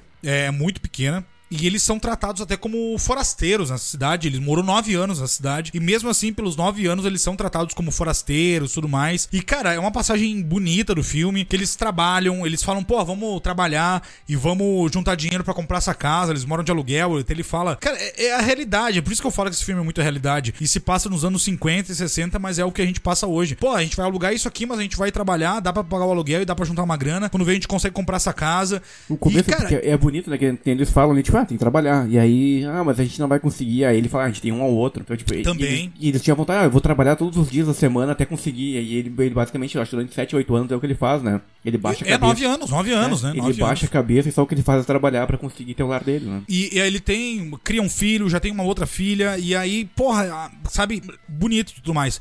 E nesse meio tempo, ele faz, ele, ele constrói uma, ele pega umas tábuas de madeira, faz uma cruz, e lá ele começa a voltar a ter fé. Até que ele manda um, um postal pra família dele, pra mãe dele, e fala, ó, oh, voltei a ter fé, tudo mais, né, beleza. Só que nesse meio tempo, a esposa dele é, uh, tem câncer. A esposa, a garçonete, aquele que ele conheceu lá no começo do filme, tem um câncer. Naquela época não tinha muitos tratamentos que fazer, existia morfina para diminuir a dor, mas infelizmente não se tinha muito. Bom, hoje, né, o câncer ainda, infelizmente, é uma doença fodida. Então, se hoje em dia a gente tem dificuldade, imagina nos anos 50. Então, não se tinha muito o que fazer a não ser diminuir a dor com morfina. A esposa acaba falecendo. É, eu não quero dar muito spoiler aqui do que acontece depois, tá? Mas enfim, o filho dele, que é o personagem, personagem principal desse filme, que é o Tom Holland, é, vai morar com a avó e, e lá é, aí nesse meio tempo tem a subtrama, né? A subtrama do, do, do personagem lá, o, o Harry Melling, né? Ele, que, ele, que ele conhece a outra moça, porque era a moça que a mãe dele queria que ele casasse, que, né? Que, que ele o... casasse enquanto ele tava na guerra, porque é uma menina que. Que era da, que e tava, era da, e era, tinha, e era da igreja, aquela coisa. Tinha toda. perdido família, era da igreja. E o personagem do Harry Melling, ele é um canastrão é, é, da fé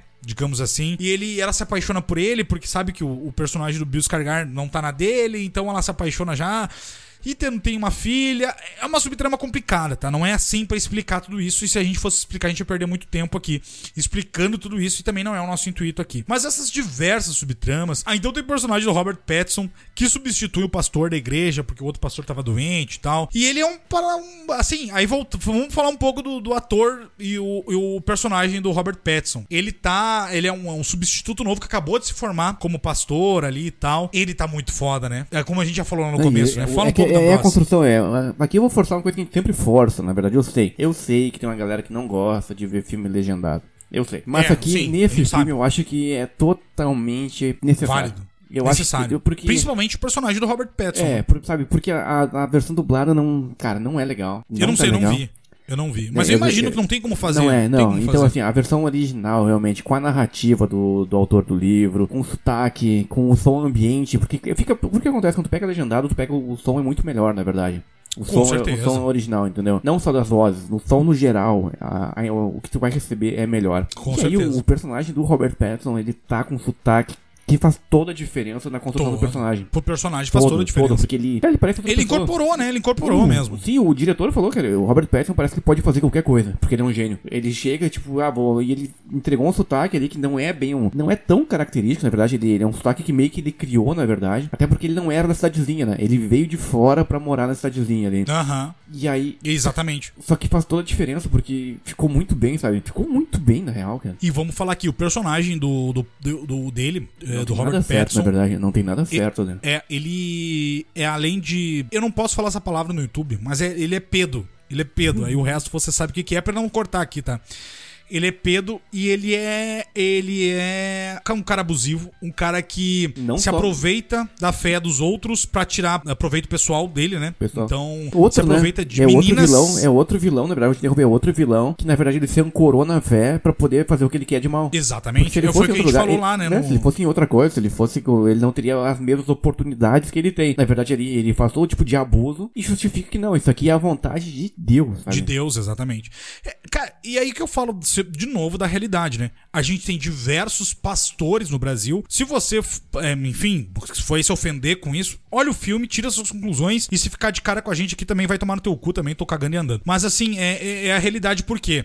Pô, eu tô falando aqui de uma pastora agora aqui, uma pastora que está presa no Brasil, que tinha 48 filhos, e ela está presa acusada de matar o próprio marido, né? Não vou falar aqui uma deputada, você conhece ela muito tinha bem 48 aí. filhos? Ela tinha uma penca de filho, olha, eu não sei, eu tô exagerando aqui, mas ela tinha uma penca mas eu vou te falar filho, que né? Eu vou te falar que eu nem conhecia Adotados, ela. obviamente, né? Sim, eu nem conhecia ela. E também ela tinha até, também até, físicos, até, né? Até filhos notícia, biológicos, né? Mas tá né? tudo bem, ela tá, tá namorando, já tem outro namorado, a fila, a andou, né? A já andou. tem? Já, faz tempo já. Corajoso esse rapaz, hein? Corajoso. Porque é assim, que, é que vai ver, É que vai ver também, ele é adepto da modalidade de sexo com facada também, né? Talvez. Ah, pode ser. Que é perigosíssimo, né? Um sexo. É né? porque eu acho que a adrenalina sobe, deve ser, né? Porque aí tu tá pensando é, toda hora, eu vou tomar uma facada, né? eu vou tomar uma facada, e aí tu deve, deve ser mais gostoso. Tu imagina, né? tu imagina a dificuldade de manter uma ereção, Luiz, com um sexo desse aí. Pois é. Mas enfim, eu tô voltando para a realidade aqui. Essa pastora é, tá, está presa, acusada de ser mandatária, né? É, do, do, do assassinato do próprio marido. Então, é a realidade. É a realidade. Estou eu que estou dizendo, não, eu não sou juiz, não fui eu que prendi, eu não fui eu que joguei o caso. Ela tá presa porque alguém julgou e alguém teve provas para prender ela por ter mandado matar o próprio marido, né? Então eu só tô aqui falando o que aconteceu, né? Tô relatando o que aconteceu. Não fui eu que prendi ela por causa disso. Então é. é... E tirando outros pastores aí, que eu não vou falar nomes, eu não vou falar o nome dessa deputada e ex-deputada, mas a gente tem os pastores até, aí, né? Até porque, tem... se, até porque, ao que tu indica, a gente nem vai poder falar mal de político, mas se, se, continuar nesse ritmo que tá indo, a gente não vai poder falar mal, sabia? É, a censura tá... Não, não tô falando disso, tô falando de outra coisa que tá acontecendo, que é fato. Talvez a gente não possa ah, falar verdade, mal. verdade. A gente não possa falar, tu imagina, um filho da puta aí, um demônio aí que fez lá o que, que fez, aí entra num avião, tu não pode nem sequer xingar ele mais. É, né? Aí não fica pode, fácil. Né? Aí não, aí fica fácil, né? Aí, aí fica muito fácil, né? Porque aí não pode nem ouvir desaforo mais, né? Não, e, e além de tudo, esse filme é tão foda que ele tem corrupção aqui. E além de, de trazer. Meio do, do meio do policial ali, né? Tem corrupção aqui. E, e, a gente. Não, não existe corrupção na nossa polícia? Não, assim, aí tá. A gente, olha só, até o momento que a gente chegou do filme, a gente tem. Não pode falar? Pepo, é Pedro, Pedro. É, não pode não tem falar Pedro, YouTube isso, né? É, não pode falar Pedro. A gente tem o, a questão toda da narrativa a gente tem a questão de maldade, a gente tem sadismo, a gente tem. Brutalidade, uh, assassinato. Brutalidade, assassinato, serial killer. Violência também na parte do, do, do personagem Tom Holland, é que ele é filho do, do, do, do Skarsgård, ele cresce num ambiente totalmente fodido e aí ele aprende que a única forma de tu resolver problema é na base da porrada também. É, é, é. Ah, e, é, pegar, não, não, e saber a hora de atacar, né? É, Isso é legal ele, também ele no filme, essa passagem, pai, verdade, né? Porque o pai dele era militar, entendeu? Ele não sabia resolver as coisas de forma de conversa. Ele, a estratégia, porque, né? Até, estratégia boa, né? Guerra, estratégia. Né? Até porque tem coisas, até porque eu vou te contar. Eu fui numa reunião de condomínio essa semana, hein? A gente tava brincando aqui justamente que tu mostrou o pau pra, pro síndico, na verdade, porque isso aconteceu, aconteceu no meu prédio aqui. Não é fato. Isso aconteceu e eu fui na reunião de condomínio e tudo mais que o, o indivíduo simplesmente chegou assim, não, eu não fiz isso. Tá, mas o senhor tá aqui, tá, tá aqui, tá no. Tá, tem tá foto. Filmado? Não, não, mas não sou eu. Não, mas é, é você aqui, tá aqui, sabe? Não sou eu. Então, assim, tem, eu sei, entendo que tem coisas que conversando também tu não resolve, entendeu? Não, aí, pois é, não é que eu tô incentivando a violência aqui, entendeu? Mas é justificável tu ver o ponto de vista do diabo de cada dia, de alguma, principalmente na parte de quando o personagem do Tom Holland ele é novo e o pai dele voltou da guerra. a única forma de resolver os problemas é, é na violência. É, e, e, aí foi naquele caso que a gente falou, né? Na estratégia, né? Ele falou assim: tem que saber a hora certa. Não, mas de... era outra época, é, era é outra época. Gente... Ele mesmo fala, né? Eles Exatamente. Resolviam as coisas como homens, na verdade, enfim. Porque, até porque, na verdade, estranho. na hora que ele sofreu o preconceito e sofreu a, a, a o personagem do Biscargar, ele, ele sofreu com os caras, os caras estavam os dois armados. Sim, naquela ele vai fazer época, o quê, né? Vai tomar um tiro, né? E, e, ele vai fazer o quê? Se ele reagisse naquela hora, ele ia morrer certamente. E aí, como a gente falou aqui, né? Naquela época não existia exame de DNA, não existia a tecnologia para pesquisar onde é que tava um corpo, não existia diversas coisas. Ele sabia, por ele ser um cara da, da que participou da Segunda Guerra, Guerra, Mundial, ter treinamento, ter tudo mais, ele sabia, se eu ir agora lá, é eu morte. vou morrer e acabou tudo. O que, que aconteceu? Ele aguentou no osso do peito o que ele ouvindo o que os caras estavam falando. E o que, que aconteceu? Ele atacou na hora que os caras estavam desarmados. Dias depois, ele, ele atacou os caras que os, sabia que os caras estavam desarmados e que estavam no momento de, de digamos de lazer.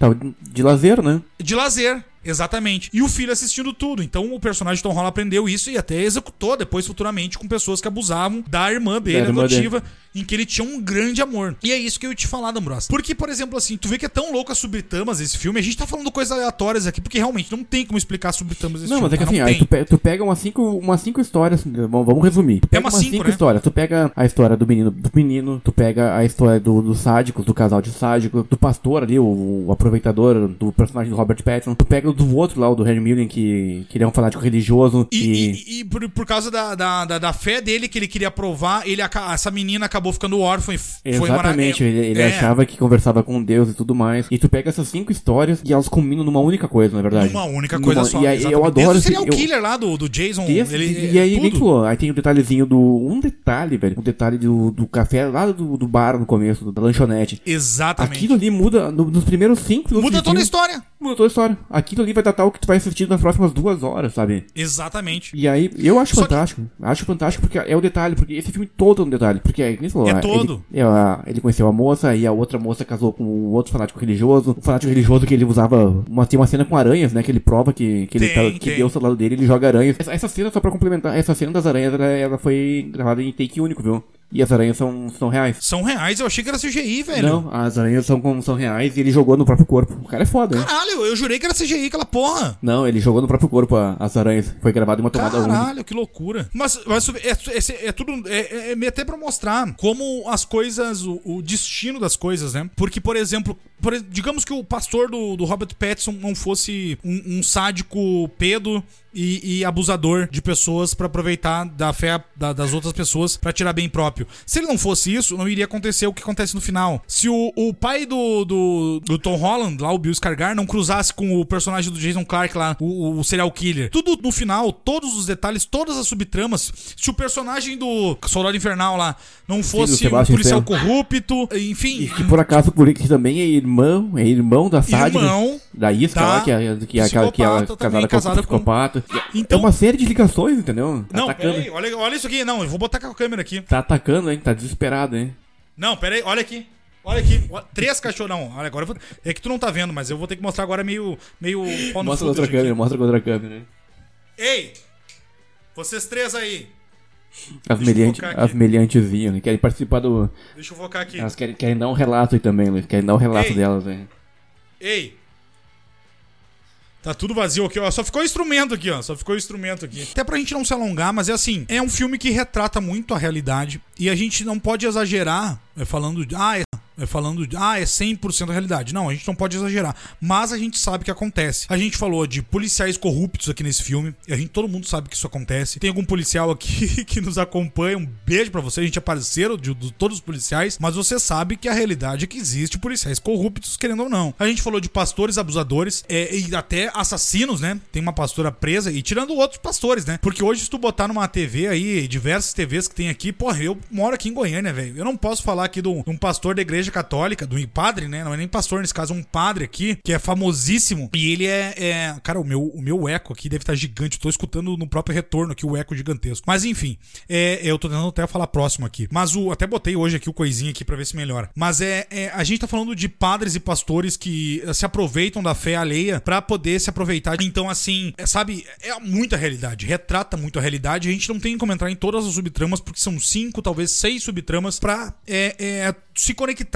no final do filme, que é muito o ponto alto, né? Com o personagem do Tom Holland. Então, Bros, pra gente finalizando aqui sobre o diabo de cada dia, o que que tu mais tem para falar aqui? Eu, eu gostei muito desse filme na época. Se for pegar o filme, tanto o filme quanto o livro, os dois tomaram porrada da crítica. Os dois Normal. tomaram porrada, né? Principalmente ah, porque... da religiosa, né? Ah, porque é violência gratuita, ah, mas é mais um filme desnecessário. Não, acho que não, velho. Negativo. Acho, Negativo. Bem, acho bem pelo contrário. Eu acho que a, as questões que o filme aborda não são superficiais. Não são. Não. São, um pouco. Por mais que ele se passe em 40, 50 e no máximo 60, ele é tão contemporâneo. Exatamente. A, os problemas não mudaram, na verdade. Acho que, na verdade, não. só se intensificaram, na verdade, agora. Só se intensificaram. Então, assim, o filme ele dá uma pincelada em algumas coisas, ele aborda a questão religiosa, ele, por ver, ele, ele aborda a questão da maldade de uma forma. Será que a maldade faz parte da essência humana, velho? Como reflexão, eu não sei. Porque, Sim, mas é porque, isso. Porque é isso. Nós, cara. como seres humanos, a gente se mata desde o início dos tempos, velho. E não é. É isso que eu falo, não é de hoje. É, é muito é louco, porque a gente se mata. Se, e, ah, porque a violência gratuita no filme. As pessoas se matam diariamente sem motivo aparente. Por, por motivos Briga no fúteis. trânsito, cara. Briga no trânsito briga da morte. Trânsito, briga de condomínio. Torcida de futebol. Torcida. As pessoas se matam por qualquer coisa. Há tempos. Só que aí quando o filme, tenta, o filme tenta abordar por. Ah, mas talvez seja por isso, por aquilo, pelo aquele outro. Ah, não, não, não, não. É, então quer dizer que o mal é genérico? O mal ele só, ele só tá impregnado na sociedade? Isso é muito complexo, cara. Porque eh, ainda mais que o filme dá essa pegada. Ele tem, cara, e é outra. Ele tem a abordagem religiosa. Sempre que vai tocar nisso, vai ter polêmica. Vai ter porque vai, vai ter dois, três pontos de vista totalmente diferentes, entendeu? Tu vai Sim. ter pontos de vista diferentes. Eu acho interessante. E justamente na reportagem que o, que o autor do livro falou, né? Que a gente se mata há milênios. Isso é fato, velho. É fato. É fato, se a, é fato. Se a religião piorou isso ou não, eu não sei. Eu não, não, cara, não sou. Não sou historiador nem nada. Como é que eu vou alegar isso? Eu vou dizer, ah, não. Mas o fato é que se tu pegar, pega, tu pega vários, vários lugares, a gente já tem conflito religioso a troco de nada, sabe? Com troco certeza. de nada que não deveria estar acontecendo, mas continua acontecendo. E não é por falta de informação, é por, não é por falta de acesso à informação. Porque eu entendo que antes, velho, tu poderia ter problemas de guerra porque, ah, não, eu não entendo o idioma desse cara. Ah, não, eles estão do outro lado do, sabe, do mundo. Não, não. Mas a informação é clara hoje, sabe? É, é, é claro. A galera continua se matando por ganância, por egoísmo, por. Mas olha lá o que tá acontecendo na Rússia e Ucrânia. A guerra, cara, a guerra em si eu acho que é o fundo do poço da sociedade humana, entendeu? Nós, com como certeza, sociedade. Com certeza. Mandar a galera pra linha de volta, o que tá acontecendo na Ucrânia agora é, é, é. Pra quê? É bizarro, cara, é bizarro. Pessoas. Não, tem, tem, todo, tem, todo tipo, tem todo tipo de, coisa acontecendo. Meu, a Rússia tá mandando presidiários pra guerra, meu. É bizarro, cara. Tá é, mandando, é... tipo, ah, vão, vão, vão morrer na linha de frente ali, se vocês sobreviverem, vocês vão ser inocentados, coisas do tipo. velho, ninguém, ninguém pediu essa guerra, os caras foram lá, invadiram, tomaram conta, e é bizarro, é bizarro, então assim, é decência do ser humano, talvez, talvez a nossa essência seja destrutiva, realmente, entendeu? Sim, sim. Então, é, é bem, é uma coisa bem delicada, então, tu pega a parte, se a gente pega do ponto de vista, nem eu vou, vou entrar numa viagem louca agora aqui. Tu Maravilhoso, adoro. Tu pega Ismael, por exemplo, que eu vou pegar aqui o quadro. O Ismael? Ismael é um livro que foi escrito já faz muito tempo. Ah, eu achei tempo. que era um. Eu tinha um Ismael. amigo chamado Ismael. É, é o é do hebraico, né? É o que quer dizer filho de Deus, né? Já que a gente tá falando de temática religiosa aqui. E aí o filho de Deus roubou nesse é, caso é, aqui, não, né? por esses arcanjos, né? Samuel, Samuel, Rafael, o filho, tu pode ver os arcanjos aqui. As do, do Pure Jam. Se tu pegar ali, ó. Vamos, vamos tá, pegar peraí, um... do Pure Jam é um tucano com Ismael? É por causa que é de um show, né? Isso aqui é quadro de show, né? Slayer. Não, sim, sim. Mas o que, que, tem a ver o Ismael com isso? Não entendi. Não, eu só, eu só citei aqui porque eu, eu, eu, ia entrar, é que se tu prestar atenção, talvez eu conseguisse chegar no meu assunto, né? Eu, eu ia chegar no, no Jam. Se tu prestar atenção, seu filho da puta! É.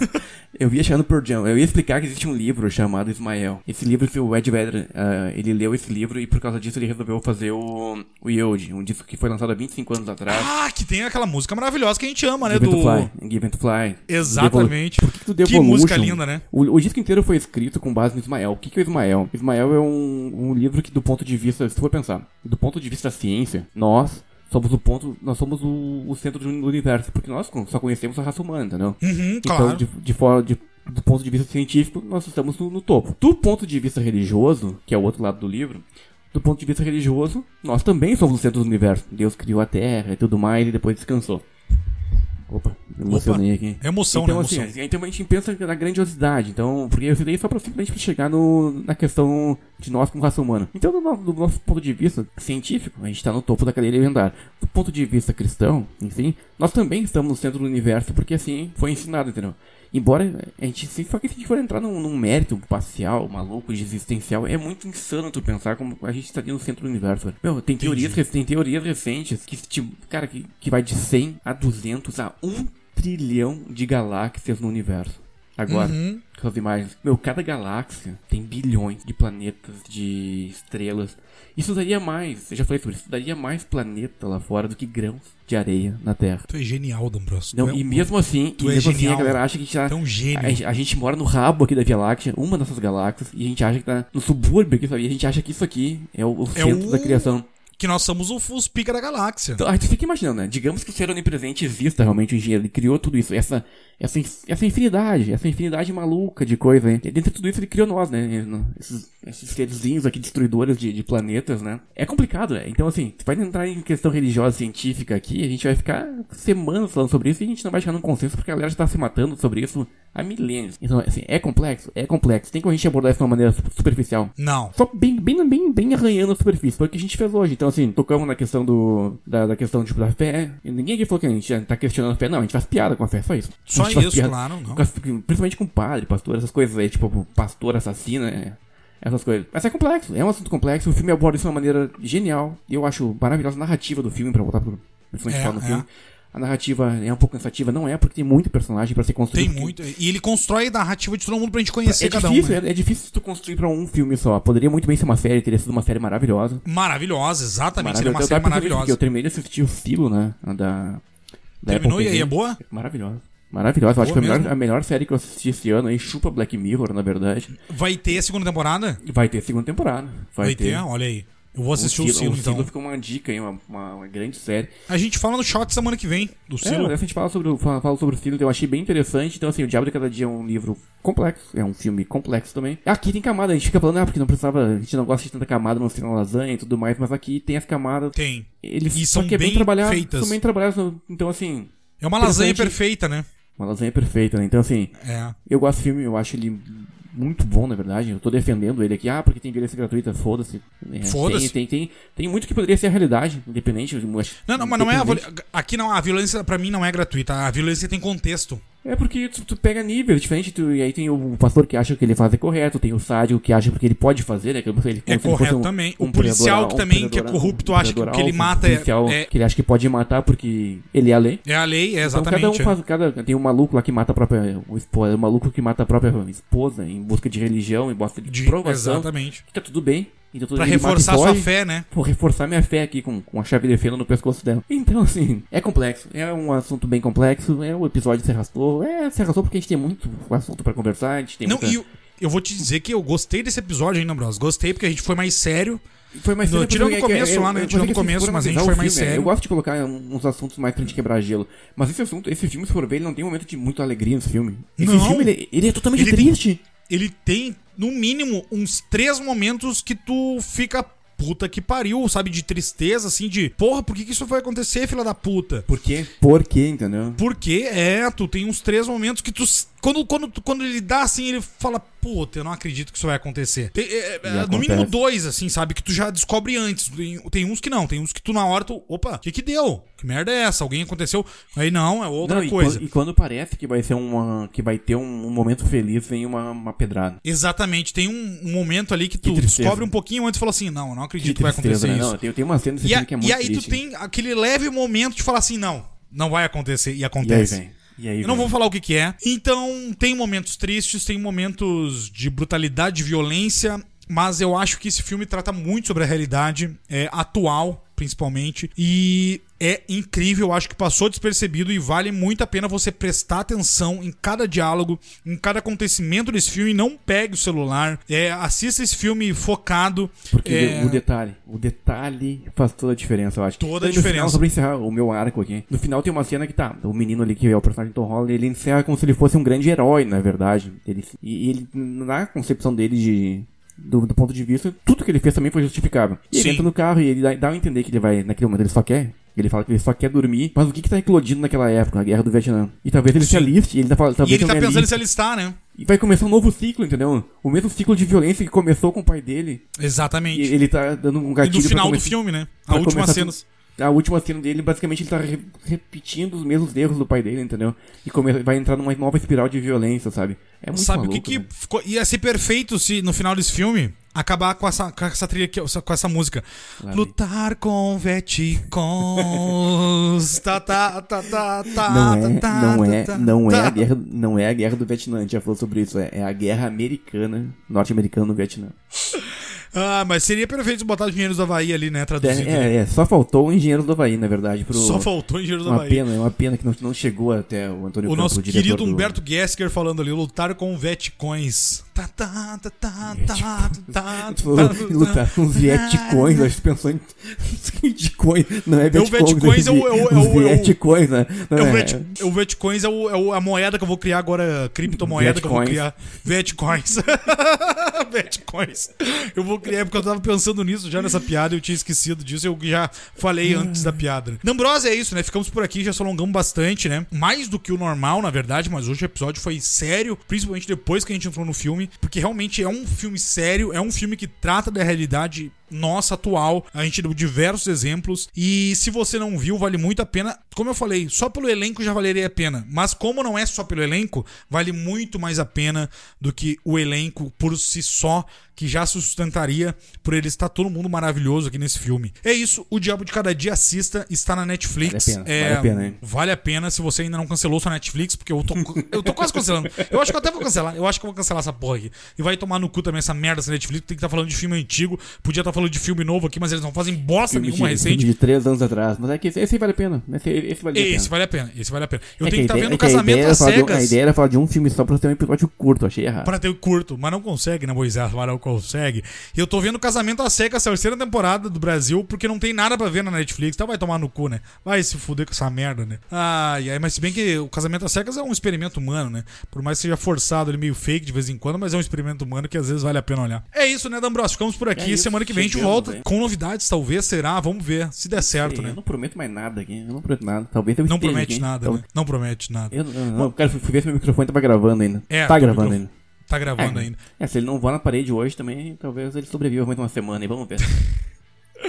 Então é isso, a gente fica por aqui. Semana que vem a gente volta. Não se esqueça de nos seguir no arroba quem tem medo de no Instagram, arroba Luke com dois Os, nossos parceiros comerciais master, melhor serviço de streaming brasileiro, mais de 10 mil títulos. Como eu sempre falo aqui, vale muito a pena conferir o catálogo no look.com.br.